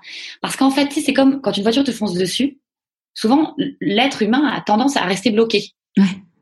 Non, mais c'est mmh, des analyses ouais. qui font ça. Et en fait, quand le truc, quand la vague t'arrive dessus, tu ne bouges pas. Mmh. Et ça, c'est un truc, si tu veux, que je trouve dramatiquement fascinant, qui nous arrivera à tous et, et qui t'est arrivé à toi, tu sais que t'es dans une boîte horrible. Moi, je sais que je suis dans une relation complètement toxique. Et surtout, moi, je suis comme toi. Alors, c'est différent, mais finalement, c'est le même processus. Le truc s'aggrave et s'aggrave et s'aggrave et s'aggrave et personne n'est heureux. Je ne suis pas. Après, moi, je, je dirais pas que j'étais dans une boîte horrible. Je dirais plutôt que euh, c'était pas ce qu'il me fallait à moi, tu vois. Oui, puis ton corps a lâché finalement, tu vois. Bien sûr que t'es pas. Parce que tu vois, euh, ouais, enfin pour le coup, enfin tu vois, en fait, pour moi c'est important de dire que c'est, enfin l'entreprise, euh, tu vois, moi j'ai d'ailleurs, enfin si c'était lié à l'entreprise, j'aurais été faire la même chose ailleurs en fait. Oui. C'est plus que ça ne me convenait plus en fait, et et que tu t'entêtes, tu t'entêtes en disant mais j'ai tellement travaillé pour avoir ce job et puis j'ai ce statut social et puis j'ai ce salaire, enfin tout ça que tu fais. Ouais, pareil, tu vois. Ouais, tu rentres dans un, ouais, dans. Moi, c'était exactement pareil. C'était entêté dans ton truc. En fait, t'es pas sur. La... Ah oui. Et moi, j'étais entêtée. Et ça va parler à toutes les mamans qui sont séparées. Enfin, j'imagine. J'étais entêtée sur une famille, c'est c'est une famille, c'est uni. C'est c'est c'est tu vois, tu peux pas, on peut pas se séparer alors que mon fils a six mois, c'est pas possible, c'est c'est inenvisageable. Et souvent les gens me disaient, mais si tu verras être mère célibataire et tout. Pour moi c'était hors de question mm. parce que c'est exactement comme toi, c'était mon statut. mon statut, c'était un enfant. Ça, ça, et en pas fait, modèle. Hein. Voilà. Et en fait, euh, là maintenant, je suis en couple avec quelqu'un de fabuleux que j'aime du plus profond de mon cœur et qui me donne. Et on est une famille, tu vois, ça qui est dingue. On est avec Romane. Euh, on est une famille. J'ai été deux ans mère célibataire et j'ai été bien plus heureuse que quand j'étais agrippée à une relation terrible, mhm. euh, euh, qui m'a emmenée dans des endroits où j'aurais jamais dû être, jamais. Euh, et, et, en fait, j'étais butée. Il fallait juste que je change mon prisme, tu vois. Aujourd'hui, je l'aime ma famille. Je l'ai, j'ai un homme fabuleux. Roman est un enfant hyper épanoui, euh, qui n'a plus peur comme il a pu avoir peur. Ses deux parents se respectent, tu vois, parce que les choses ont, les cadres ont été mis. Euh, euh, on sera jamais une famille normale, ça c'est sûr, mhm. parce qu'on a, on a notre passé. Mais on est une famille quand même. Et, et Roman, il sera heureux. Euh, est-ce qu'il, tu vois, alors Roman, il a 5 ans, donc est-ce qu'il saura, il saura pas? Est-ce que on en parlera, on en parlera? Ça, c'est des questions, tu veux, on verra plus tard. Euh, mais, mais tu vois, ce qui est marrant, c'est que et plus tard, c'est dans 10 ans, et dans 10 ans, on sait même pas où on en sera. Tu vois ce que je veux dire mm. euh, Moi, j'ai souvent euh, comme envie de pardonner, tu vois. De, ouais. Alors, c'est trop frais encore. C'est même impossible en fait parce que parce que pardonner, pas souvent on se dit c'est renier, mais tu vois peut-être que dans 10 ans encore Roman aura 18 ans comme elle change, j'en sais rien. Enfin tu vois, tu sais pas en fait où tu vas. Et en fait ce que je me suis juste rendu compte, c'est un peu comme toi, je m'en suis voulu. Je me suis un peu dit, tu vois, quand j'étais pas bien, je me disais mais c'est toi qui t'es mis tout ça dans cette galère. Mm. Et en fait j'ai compris que non et qu'en fait ça sert à rien de se poser des questions sur pourquoi, comment et où on était avant. Moi ce qui m'intéresse c'est aujourd'hui, c'est maintenant. C'est Romane, il a 5 ans. C'est ma boîte, elle s'appelle Luce, elle a 10 ans. Euh, c'est qu'est-ce que je vais faire de mieux demain dans l'écologie? Euh, Qu'est-ce que je ferai? Enfin, tu vois, est-ce que est-ce que mon message parle à ceux qui nous entendent? Est-ce que mon entreprise, les gens perçoivent les efforts qu'on fait depuis 10 ans pour changer la mode? Enfin, tu vois. Et en fait, ce qui m'intéresse, c'est les critiques pour améliorer. Et, euh, et sinon, les, enfin, les gens qui me témoignent, comme toi, ce que tu me disais tout à l'heure, pour dire merci. Voilà, moi je dis merci à ceux qui m'aident et, et, quand moi on me dit merci, ça me remplit le cœur de bonheur. Voilà. Qu'est-ce que tu penses que la petite Claire de 6 ans dirait si elle te voyait aujourd'hui? Oh là là, elle se dirait mais tu nous as fait vivre des aventures. et tu vois, c'est exact. Enfin, elle me dirait d'un côté ça m'étonne pas de toi parce que tu es tellement euh, une passionnée, une tête de mule et en fait j'ai toujours été une méga fonceuse. Et en même temps, franchement, elle me dirait je suis fière de elle dirait je suis fière de la femme euh, que, que, que, tu, que tu es en train de devenir. Voilà. Et t'étais quoi comme type de petite fille quand t'avais euh, quand t'avais 6 ans? Quand j'avais 6 ans, j'étais une j'étais une petite fille super épanouie, très sûre de moi, euh, très indépendante euh, et euh, j'étais très dans mon monde. Enfin, en fait, je faisais je faisais ce que je voulais un peu quand je voulais. Je, mes parents disaient toujours, tu vois, quand j'avais 3 ans, j'ai maman maman m'emmenait à un cours de ski, tu sais, les trois ans, je sais pas ce que tu fais, ourson. Et puis, je sais pas, je me suis fâchée et, et, ma mère s'occupait aussi de mon frère et de ma sœur. Et puis, j'ai commencé à pousser sur mes bâtons et puis je suis partie toute seule dans la station, euh, tu vois, me balader euh, à trois ans. Quoi. Et on me dit, mais j'ai trois heures à te retrouver. Enfin, on t'a cherché partout dans la station. Enfin, qui, qui fait ça à trois ans? Donc, j'étais très, j'étais un peu révolutionnaire. Et, et ce qui est bien, tu vois, c'est que la vie m'a tellement donné aussi de coups à droite, à gauche, devant, derrière, qu'aujourd'hui, je garde cette espèce de flamme, mais je suis plus juste, tu mhm. vois? Je suis pas l'enfant de 6 ans euh, euh, qui va foncer dans un tas, tu vois? Et, et, à cette époque-là, tu te disais, quand je serai grande, euh, c'était quoi tes rêves? Bah, quand je serai grande, je voulais changer les choses. C'était, j'ai jamais rêvé. Alors, ce qui est drôle, tu vois, j'ai jamais rêvé du mariage, la princesse, jamais. La famille, ça a toujours été essentiel pour moi. Et objectivement, tu vois, je, je m'étais juste trompée d'idée de famille parce que je l'aime ma famille aujourd'hui, mhm. au sens noyau dur et au sens large, mes parents, voilà, et j'ai cette chance effectivement d'avoir mes deux parents, ma sœur, je travaille avec ma sœur. Et je voulais changer les choses. J'ai toujours eu cette espèce de truc, je veux changer. Et tu vois, aujourd'hui, je me dis, mais qu'est-ce que je change vraiment? Donc, je vais être animée, je pense, dans toute ma, dans toute ma vie, ouais.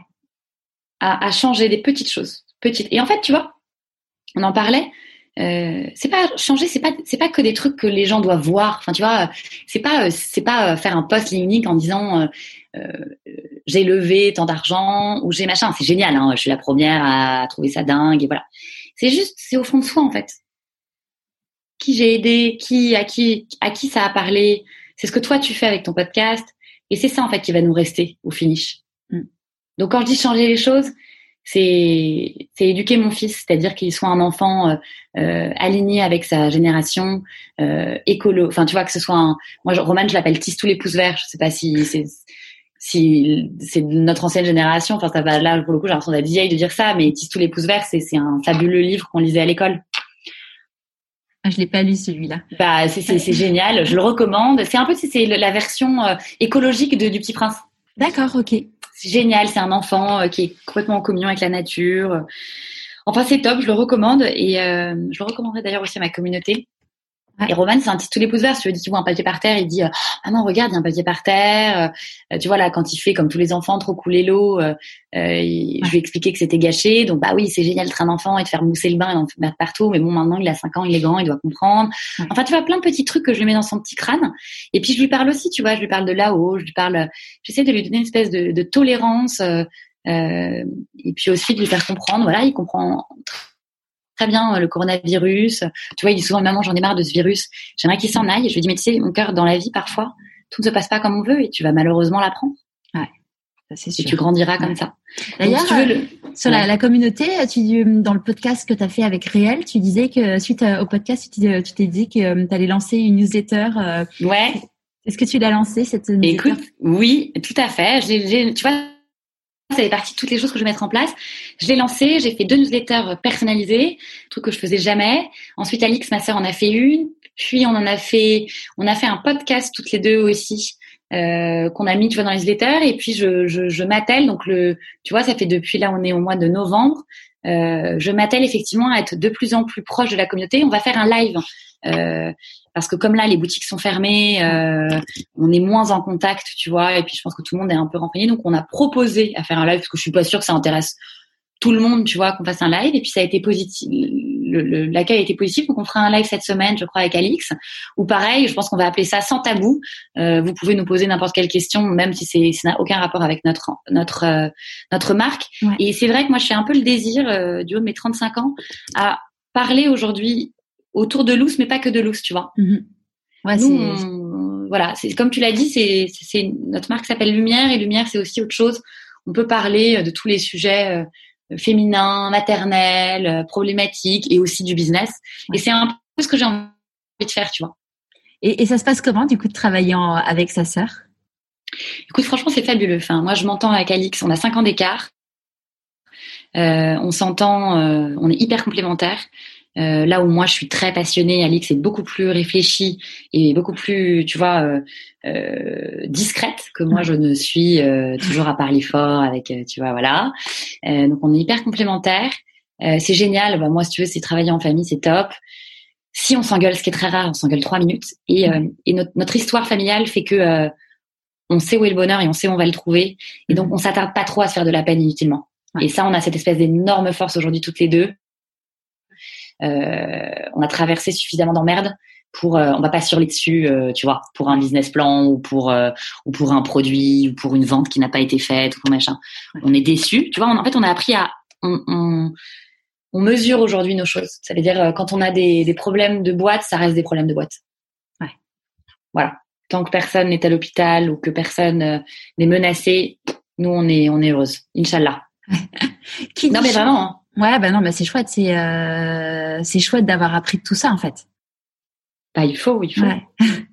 Qui dit choix dit renoncement. Du coup, c'est quoi tes, tes renoncements à toi? Alors écoute, là tu fais honneur à ma grand-mère qui m'a raconté toute sa vie. Je peux dire c'est renoncer et que je sors dans toutes mes interviews. Euh, et bah écoute, euh, renoncer, bah j'ai renoncé, tu vois, à mon à mon image euh, idyllique familiale Euh, et j'ai renoncé à plein plein euh, de d'ambitions professionnelles euh, que je m'étais fixées en lançant Loose. De quel type? Tous, tous les types. Euh, au bout d'un an, je fais un million de chiffre d'affaires, pas du tout. Euh, au bout de quatre ans, je suis mondialement connue, pas du tout. Euh, au bout de dix ans, je suis une, je suis reconnue dans le milieu de la mode écologique. pas trop. ce que j'allais dire quand même, un petit peu quand même. De plus en plus. Et en fait, tu sais quoi? En fait, c'est pareil. C'est pas l'idée, c'est pas t'as coché une cage. C'est si les, gens euh, qui ont acheté des produits Lush sont contents, euh, ça, me remplit le cœur. Finalement, je me suis rendu compte que c'est pas le c'est pas tant le chiffre d'affaires qui est intéressant. C'est d'être bien dans ma vie euh, de maman, d'entrepreneuse et d'être à ma juste place. J'ai pas besoin. Nous, on a un moment, on a failli lever des fonds. On a eu, bon voilà, on a été approché par un groupe. Enfin bon, bref. Donc la question s'est posée de l'énorme tremplin. Et en fait, tu vois, euh, finalement, ça s'est pas fait. Et en fait, je me suis posé plein de questions. Mais en fait, est-ce que j'ai envie d'être dans cette course dont toi tu parles Tu vois? Mm-hmm. Est-ce que j'ai envie d'être dans cette pression tout le temps, la marge, les capillailles, le machin, le truc et tout? Déjà, je suis déjà dans cette pression. Et en fait, la vie fera les choses. Si on doit grandir, on grandira. On grandit justement depuis dix mhm. ans. C'est parfait. Nous n'avons jamais levé de fonds. Ça nous a donné des sueurs froides euh, en termes de, gestion de trésorerie tu n'as même pas idée. Ouais. Euh, j'imagine bien. tu vois, le coronavirus nous donne euh, une certaine. Alors ça va pour nous, mais c'est une vraie humilité. Tu vois, ce matin avant d'avoir la première chose que je fais le lundi, bah, c'est forcément je regarde les comptes. Ouais. voilà, c'est pas top parce que voilà et ben on se laisse pas abattre. Il y a plein de choses. Les gens continuent à acheter online. On va faire du click and collect. On verra bien. Et puis tu sais quoi? Au pire si ça plante ça plante. Qu'est-ce que tu veux que je te dise? On aura mis tout notre amour. C'est une merveilleuse expérience. Lou c'est une belle marque. On a fait plein de choses. Et donc en fait si tu veux euh, choisir c'est renoncer. Voilà. Ça c'est sûr. Mais donc j'ai choisi ma place et je suis ravie de la place que que l'univers me donne actuellement. Voilà. C'est quoi pour toi les plus grandes difficultés que tu as eu à, traverser euh, au, cours de, au cours de ta vie? Et comment tu l'as géré Écoute, vraiment, c'est là euh, le plus proche, c'est ma vie familiale, c'est euh, de m'être retrouvée dans des dans des débats judiciaires d'une réalité très triste et très très violente, violente moralement, hein, même au-delà de la violence. la violence, elle peut être physique, mm mais elle est aussi morale. Euh, et donc elle est très dure. J'ai beaucoup, pensé à toutes ces femmes euh, qui sont moins entourées que moi je l'ai été, parce que moi j'ai été portée par ma famille, portée par ma boîte aussi. Parce qu'en fait, travailler, ça te porte, ça te sort de quand t'aimes ton, ton métier, ça te sort de, de, ton malheur. Et, euh, et, puis voilà. Et puis j'ai aussi Alix a eu euh, une un grave traumatisme quand elle était jeune. donc c'est les deux choses les plus dures que j'ai vécues et, et, qui sont familiales, tu vois, et qui sont les choses sur lesquelles tu ne peux rien faire. Ouais crois que le plus dur, c'est quand tu ne peux pas arrêter, euh, quand tu ne peux pas arrêter quelque chose, que c'est indépendamment de ta volonté. Voilà. Mhm. C'est quoi euh, tes plus grandes peurs euh, dans, dans ta vie d'entrepreneuse? Franchement, aujourd'hui de moins en moins. Enfin, en fait, mes, mes plus grands stress, c'est le quotidien. Si, c'est devoir, de devoir licencier les gens qui travaillent pour nous voilà. Euh, et en même temps, euh, s'il faudra, quand il faut s'arrêter, il faut s'arrêter, tu vois. Enfin, si tu veux, en même temps, là, quand je, quand je m'entends parler, j'ai l'impression d'être sage, alors qu'en fait, si tu veux, je passe mon temps à être méga stressée. Donc, si tu veux, je me fais, je me fais, je me fais moi, euh, marrer moi-même de ce que je raconte. mais, mais en fait, ce que je te dis, c'est ce que je dois m'imposer, tu vois, ce que j'essaye de m'imposer. Non, ma plus grande peur, c'est que, c'est que nos enfants grandissent pas dans un monde le plus paisible possible. Voilà. Bah c'est sûr, hein, on, en parlait euh, récemment, on se disait, euh, bah, tu vois, moi j'ai mes enfants, ils ont 6 et 9 ans. Tu te dis, euh, en un an, ils ont connu les gilets jaunes avec les tanks, les tanks boulevard de Courcelles, là où on habite à l'époque. ils ont connu le confinement, ils ont connu des attentats, et tu te dis, bah ouais, c'est quand même costaud quand même, en moins d'un an quand même. Hein. Ouais, non, non, mais complètement. Après, tu sais, ils ont cette magie, ils ont cette force. Et puis, l'être humain, c'est aussi bien faire le mal qu'il sait faire le bien. Donc, euh, c'est pour ça qu'en fait, si tu veux, moi, je dis souvent en interview euh, que c'est nos enfants, en fait, qui sont notre avenir, tu vois. Et donc, euh, c'est à nous de les éduquer parents, c'est à nous de leur donner de l'amour. Et, et, en fait, c'est eux. Moi, mon fils, tu vois, il m'a fait... sur mon Instagram, je mets souvent Roman parce qu'il est, il est marrant. non pas que j'invite les gens à me suivre sur Instagram, ils font bien ce qu'ils veulent mais il est d'un marrant. Et en fait, les enfants, c'est pas Roman qui est marrant, les enfants sont d'un marrant. C'est un truc de malade. Et en fait, dès que je suis un peu stressée, dès, même parfois je dis arrête Romain, je suis en train de travailler, nanana, je suis sur un truc, c'est hyper important et tout. Et lui, il arrive et il dit un truc et il est trop mignon. Bon, alors parfois il nous agace, hein. Mm. C'est magique si tu veux d'avoir des espèces de petits, euh, de petits gremlins là qui courent partout et qui nous font rigoler et qui nous posent des justes questions et tout. Et, euh, et souvent je mets mon fils et c'est vrai que si tu veux, moi mes copains se marrent et en fait je suis trop contente de faire marrer mes copains parce que Roman, je sais pas, est en train de faire je ne sais pas quoi, je ne sais pas où et tout, tant mieux, tu vois. Ouais, c'est simple, euh, c'est simple, mais ça provoque du bonheur. Bah ouais, ça les fait marrer et tout. C'est comme si quand, quand nous on regarde un truc où on se marre, un, gif ou je sais pas quoi, bah, c'est à ça que ça sert les réseaux, à nous faire marrer, à nous cheer up. Si ça sert pas à... C'est vrai qu'à force de voir toutes les news toute la journée, là, c'est déprimant. Ah bah c'est sûr. De quoi t'es la plus fière aujourd'hui? Euh, c'est compliqué parce que pas mal de trucs, mais, mais mon fils, vraiment. C'est ma. Non, mais c'est un petit bout plein de vie. Euh, il a vécu des choses pas marrantes lui aussi, en plus de ce que tu as dit. Et, lui aussi, il, il s'est pris des gaz par les gilets jaunes. Enfin, je rigole, c'est pas du tout drôle. Hein. Ah euh, non, non, non, non, mais avenue, je sais plus où il était, il était avec son papa. Et il est complètement traumatisé. C'est-à-dire que dès qu'il voit un gilet jaune, donc quand je dis gilet jaune, j'entends celui qui est à vélo avec un gilet jaune. Il me dit, maman, maman, c'est les gilets jaunes et tout. Donc j'ai vachement de mal à lui expliquer la différence entre euh, les gens qui sont à vélo en gilet jaune pour la, tu vois. Et, et en plus, c'est, c'est, c'est tristement drôle parce que c'est hyper compliqué. Dès qu'ils voient, euh, euh, tu vois, une vitre cassée, c'est les gilets jaunes. Ouais. Et, et, donc voilà. Mais j'en suis super fière parce que c'est un enfant qui a vécu des trucs pas marrants pour un petit bout familialement, ouais. qu'il aurait jamais dû voir et ressentir. Il a ressenti la, la souffrance de ses deux parents. Mmh. Euh, et il sait euh, et j'ai eu beaucoup de on a eu beaucoup de complications avec lui euh, quand il était en première maternelle et en deuxième maternelle et voilà c'était un enfant qui était qui s'exprimait donc qui était assez violent ouais. euh, et aujourd'hui c'est un enfant qui est calme euh, c'est un enfant qui est transformé et donc tu vois il est la preuve de que tout est possible ouais. alors qu'on on le condamnait un peu déjà tu vois genre il avait un tempérament nanana, nanana et et il avait un peu l'histoire, tu sais, on aurait pu lui tracer son truc, genre ça va devenir un voyou parce que machin, parce que c'est truc. Mais non, en fait, tu te rends compte que l'amour nous sauve de tout. Mm. Et donc, je suis trop fière de lui. Et en fait, objectivement, je suis fière de tous les gens qui ont vécu un paquet d'emmerdes et qui aujourd'hui sont heureux. Voilà. Ouais, c'est très chouette. Et si une personne t'écoute, euh, là juste maintenant, qui connaît rien à ton histoire et te dit, mais en fait, euh, aujourd'hui, tu en es là euh, exclusivement grâce à de la chance, qu'est-ce que tu as envie de lui répondre? Probablement. Enfin, là, j'y crois. Je sais pas si je crois à la chance, mais je crois que la chance s'est trouvée sur pas mal de, de mes de, de, mes carrefours, quoi. Je veux dire, euh, euh, la chance d'être aimé, en fait. la chance d'avoir des parents qui m'ont bien éduqué, la chance d'avoir une grand-mère qui m'a donné cette foi qui est pour moi euh, ce côté mystique, mais qui en fait me permet, euh, voilà, la chance de m'être mis au kite. Euh, qui est un sport qui me libère de toutes mes peurs, de toutes mes peines que je partage avec mon amoureux. Et donc on kite ensemble, on kite en couple on apprend à Romain à kiter. La chance de te parler aujourd'hui, voilà, la, vie est, une chance. Euh, donc oui, bien sûr que j'ai eu de la chance, bien sûr. J'ai eu de la chance de m'appeler Claire, euh, d'être née euh, le jour où je suis née, et d'être là en train de te parler et de pas être en train d'être sous les bombes ou tu vois sous plein d'autres choses. Après, moi, je suis plutôt de tendance optimiste, donc tu vois, je vais pas faire la liste de toutes les choses pour lesquelles j'ai eu de la chance, de la manière que je ferai pas la liste de toutes les choses pour lesquelles j'ai eu beaucoup de malchance. Je vais faire la, je vais juste me dire c'est très bien et on avance comme ça. Et celui qui me pose la question a de la chance également. Et ce qui est très important, c'est qu'il s'en rende compte. Ouais. D'ailleurs, c'est drôle quand même de s'appeler Claire euh, quand vu toute son histoire. Ouais. Écoute, franchement, je sais pas si euh, c'est vrai, mais tu sais, j'ai pas toujours été euh, claire avec moi-même et on doit, tu sais, on donne toujours des belles leçons quand on parle et tout machin, mais voilà, il faut notre, il faut qu'on s'applique à tous, tu vois, les préceptes qu'on qu'on dit à voix haute.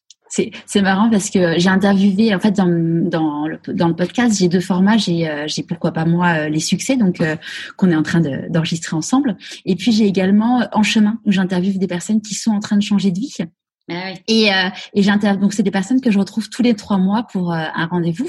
Ah, et euh, ouais, c'est hyper chouette de les voir, euh, de les voir grandir, évoluer. C'est vraiment un super, euh, un super moment.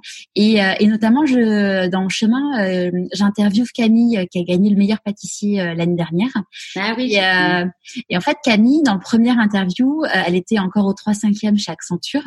Et bon, elle disait bon bah voilà, il y a un moment il faut y aller. Enfin voilà et tout. Et puis euh, l'interview donc euh, en septembre euh, suite aux trois mois passés. Bon, entre temps, elle avait elle avait quitté son job et elle disait mais en fait je me suis rendu compte que que tout ce que je disais dans le podcast qu'il faut pas avoir peur et compagnie, je le faisais pas moi-même en fait. Bah bien sûr. Tu sais, alors là, ça deviendrait complètement mégalo, mais en fait, est-ce qu'il faudrait pas écouter ses propres podcasts, tu vois, pour se dire non, mais tu vois, pour se dire, mais attends, j'ai dit ça, mais je suis plus cette personne. Tu sais, c'est comme quand tu regardes une photo et que tu te vois, euh, allez, plus jeune, hyper heureuse. Et tu te dis, mais elle est où cette personne? Mm. Mais elle est juste là, elle n'a pas bougé.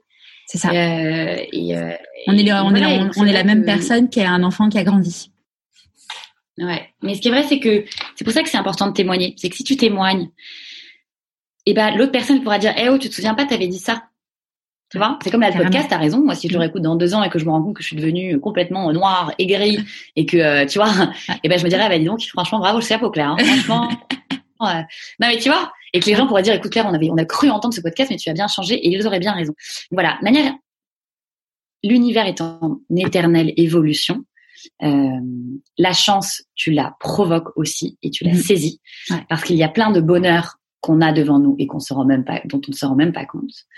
Et ensuite, les obstacles, tu les contournes pas, tu les acceptes et tu les transformes en chance. Voilà. C'est quoi la réussite pour toi? La réussite, c'est être au, bon, enfin, c'est être, c'est se sentir au, bon moment. Euh, enfin, c'est se sentir aligné, quoi. C'est ça la réussite. C'est la seule et unique, et c'est celle où, je te jure, je me suis défait de tous les autres bagages. C'est de me dire que j'ai tout fait comme je pouvais. Voilà. Est-ce qu'il y a un conseil que tu aurais aimé qu'on te donne et du coup que tu voudrais donner aujourd'hui?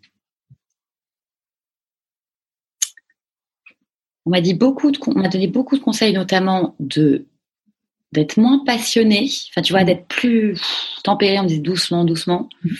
Je sais pas si j'ai pas réussi encore à faire la balance. J'aurais aimé qu'on me dise, tu trouveras, tu trouveras toujours en toi la réponse. Juste, et qu'on me dise, oui, tu vas vraiment chier, mais vraiment, tu vas pleurer, tu vas, ça va être tout noir, tu vas vraiment euh, être complètement déboussolé. Et à ce moment-là, dis-toi que c'est, c'est le meilleur moment parce que c'est juste après que la lumière arrive. Et c'est ça qu'en fait que j'aurais aimé qu'on me dise. Et, et, en fait, dès que j'ai des copains aujourd'hui ou la famille ça va pas, et quand ils me disent j'en peux plus, je suis à bout, tu sais, quand vraiment c'est le bout du bout, je leur dis un peu en, en, en marrant, je leur dis mais tiens bon, c'est la fin. Le pire, c'est la fin. Quand t'es, quand t'es, quand t'es, quand t'es au bout du tunnel. Et il rigole en me disant, ah bah super sympa, merci, euh, machin. Et je leur dis, mais tu vas voir. Et après, il me rappelle en me disant, c'est dingue, c'est vrai, t'avais raison. C'est, c'est le plus, c'est comme l'accouchement. Hein. Exactement ce que j'étais en train de me dire. C'était exactement à chaque fois je suis en train de penser. Mais attends, Charlotte, je te dis ça, j'ai quand même une césarienne, hein, donc j'ai même pas, tu vois. Mais c'est, c'est cette image en fait de, mm c'est le dernier moment. Ah bah je peux te dire, moi, moi j'ai ma fille, je l'ai eu sans euh, sans péridurale, donc euh, c'était à la fin où en mode euh, je n'en pouvais plus et j'ai dit à la sage-femme je n'en peux plus. Elle m'a dit bah arrêtez, je, non, mais je ne peux plus, enfin je ne peux pas arrêter en fait. je vais mourir, et, en effet, tu as vraiment la sensation que de te dire que tu vas mourir. Et, et au final, bon, tu arrives toujours à retrouver, à retrouver des, des forces. Et puis donc forcément, bah, voilà, le, dernier moment, c'est là où tu souffres le plus. Mais bon, bah derrière, euh, tu as la plus belle chose au monde qui arrive, euh, à savoir ton bébé, quoi. C'est ça. Tu vois, alors donc moi non, mais moi je te parlais des neuf mois, tu vois, genre de... parce que j'ai eu une césarienne, euh, mais pas pas du tout provoquée en urgence et tout, donc. Ouais. Mais après ça s'est plutôt bien très bien passé, donc là-dessus pour le coup, tu vois. Euh, voilà, mais euh, mais voilà, donc non, c'est c'est en fait faut se dire à tous les auditeurs, bah c'est aussi aussi compliqué ce soit de l'entendre, c'est le moment où c'est le plus dur ou, ou après, une fois que c'est passé, après ça va mieux, quoi. C'est clair. C'est quoi tes prochains défis? Écoute, on lance une collection euh, grande taille. Alors quand je dis grande taille, c'est jusqu'au 54. Ok. Euh, donc c'est vraiment un vrai tournant qu'on fait. Euh, ça devait sortir là avec une un leader de la grande taille. C'est un c'est un truc qui me fascine parce qu'en fait je me suis rendu compte que dans la mode, bah il y avait pas de place aux rondes. en tout cas il y avait pas de jolies, enfin tu vois il y avait pas de marque aussi sympa euh, pour les ronds que voilà. Et donc euh, je vois pas pourquoi. Et, puis c'est un sujet aussi assez, tu vois, politique. Enfin, pourquoi est-ce que c'est vrai? Pourquoi est-ce qu'on met pas plus en place euh, la ronde? Moi-même j'ai commencé à faire des maillots de bain quand j'ai lancé Loose en 2011. C'était que pour des minettes, c'était des trucs hyper échancrés, fesses à l'air. Donc, comme moi, j'ai vécu six ans en Amérique latine, c'était méga olé olé. C'est aussi mm. ça qui nous a fait connaître. Mais c'était immétable parce qu'il n'y avait pas de maintien. Donc je suis moi-même, si tu veux, je me suis confrontée à la vraie problématique du corps qui change. Mm. Euh, donc en étant maman, mon corps a évolué. Autour de moi, j'ai des personnes qui ont grossi, minci, dans les deux sens, hein, parce qu'on parle souvent des rondes, on parle pas de celles qui sont très très minces parce qu'elles ont des, problèmes dont j'ai fait partie où j'étais euh, quasiment comme anorexique, si tu veux, mm-hmm. tellement j'étais mince. Et donc c'est vrai que si tu veux, en fait, moi, dans ma marque, ce que je veux, c'est apporter de la lumière et que les gens se sentent bien habillés en loose, euh, dans une mode durable. Alors là, nous, on est, on fait énormément de, de sport depuis deux ans. Euh, et donc c'est ça ce que j'ai envie de véhiculer. Donc je suis super euh, heureuse de ce nouveau challenge, qui est un vrai challenge parce que ma marque est pas du tout, du tout axée là-dessus. Ouais. Tu vois Ouais, ouais, il faut voir comment ça va être accueilli par ma communauté. Est-ce que euh, voilà, euh, il faut pas que, il faut pas que la taille 34 se sente dénigrée. Tu vois, c'est c'est hyper compliqué d'accueillir le 54 comme le 34, en que ce soit juste et pas qu'on se fasse tacler, tu vois. Mhm. et, euh, et, donc c'est mon plus gros challenge.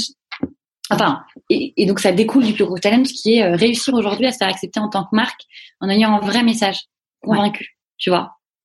Ouais, c'est Ouais, c'est c'est savoir, euh, bah, c'est tout ce qu'on ce dont on parle en ce moment, les entreprises à mission. Ouais.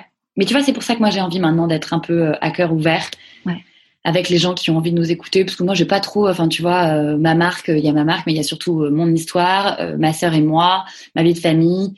Tu vois, c'est surtout ça en fait qui nous porte. Et c'est ça les valeurs. Ouais. c'est pas juste nos points de vente, tu vois. Bah, d'ailleurs, tu vois, j'en parlais, euh, j'en parlais hier avec un copain euh, parce que j'ai interviewé euh, Augustin de Michel et Augustin. Ouais. Et, et, en fait, Augustin, clairement, bon, il racontait que au début, ils n'ont pas voulu créer une marque, ils ont juste voulu raconter leur histoire entrepreneuriale. Et, et mon pote hier me disait, mais en fait, bah oui, mais en fait, aujourd'hui, bah, depuis que c'est 100% Danone, on n'entend plus trop parler. Et, et c'est vrai que les plus belles histoires de marque, c'est souvent vraiment parce qu'il y a l'incarnation derrière, quoi. Mm. Non, mais je suis d'accord, tu vois, c'est pour ça que nous, euh, c'est pour ça que là, tu vois, on a comme challenge dans les cinq prochaines années, alors je sais pas combien de temps ça durera, tu vois, mais de, de voilà, de créer, euh, de, faire ce qu'on a enfin, enfin, ce qu'on a toujours voulu faire, mais de le mettre vraiment, ça y est, tu vois, genre, euh, moi, j'ai plus peur, j'ai, voilà, je, on a une belle communauté, on est, à chaque fois, à chaque fois qu'on fait un pas en avant sincère, on est hyper bien accueillis. Mm. Ouais, parce que ouais, quand on fait les choses pour des bonnes raisons, en général, ça se passe, ça se passe souvent bien si ce n'est mm-hmm. toujours. Donc on a plein de projets, on a des projets, euh, on lance la famille. Tout est un peu postponé avec le coronavirus, mais euh, mais on a voilà, on a la famille. Je, je, lance tout un truc autour du kite. J'avais déjà fait des combinaisons euh, en lycra qui ont énormément de succès, et là je lance lycra pour hommes, lycra pour enfants, des ponchos, tout ça en coton bio ou en matière recyclée. J'ai fait un film cet été avec mon amoureux où on kite parce que voilà, j'ai très envie en fait d'aller dans le domaine des sports nautiques qui mhm. moi en fait me portent, qui sont de plus en plus publicités. On, l'a vu avec le surf. Euh, voilà, j'ai envie de communiquer sur le kite parce que j'aime faire du kite, que plein de gens aiment faire du kite, plein d'entrepreneurs, pas tout le monde, que je pousse les gens à découvrir ce merveilleux sport quand les plages seront accessibles. En fait, les euh, plages, les plages sont accessibles. oui, c'est ça. Moi, j'habite à côté de la plage maintenant. Oui. La plage est accessible, mais nous n'avons pas le droit au sport nautique. Et moi, qui suis mis à, je me suis mis à la, à la natation euh, dans la mer. Je suis très très frustrée parce que je vois la mer, mais je n'ai pas le droit d'aller dedans. Voilà. Et eh ben, écoute, c'est c'est comme nous ce week-end, on était à la mer, là on est rentré à Paris puisque les écoles ont réouvert. Ouais. On était en Bretagne et euh, bah, bien évidemment, la question s'est posée 20 fois, on y va, on n'y va pas. Et moi, j'ai dit à mon amoureux, si tu as envie de faire la une de West France, euh, la seule personne en plein, un kite, tu sais, au milieu de l'eau, genre, euh, c'est français qui ne comprennent rien à rien. Je dis, bah voilà. Ouais, voilà.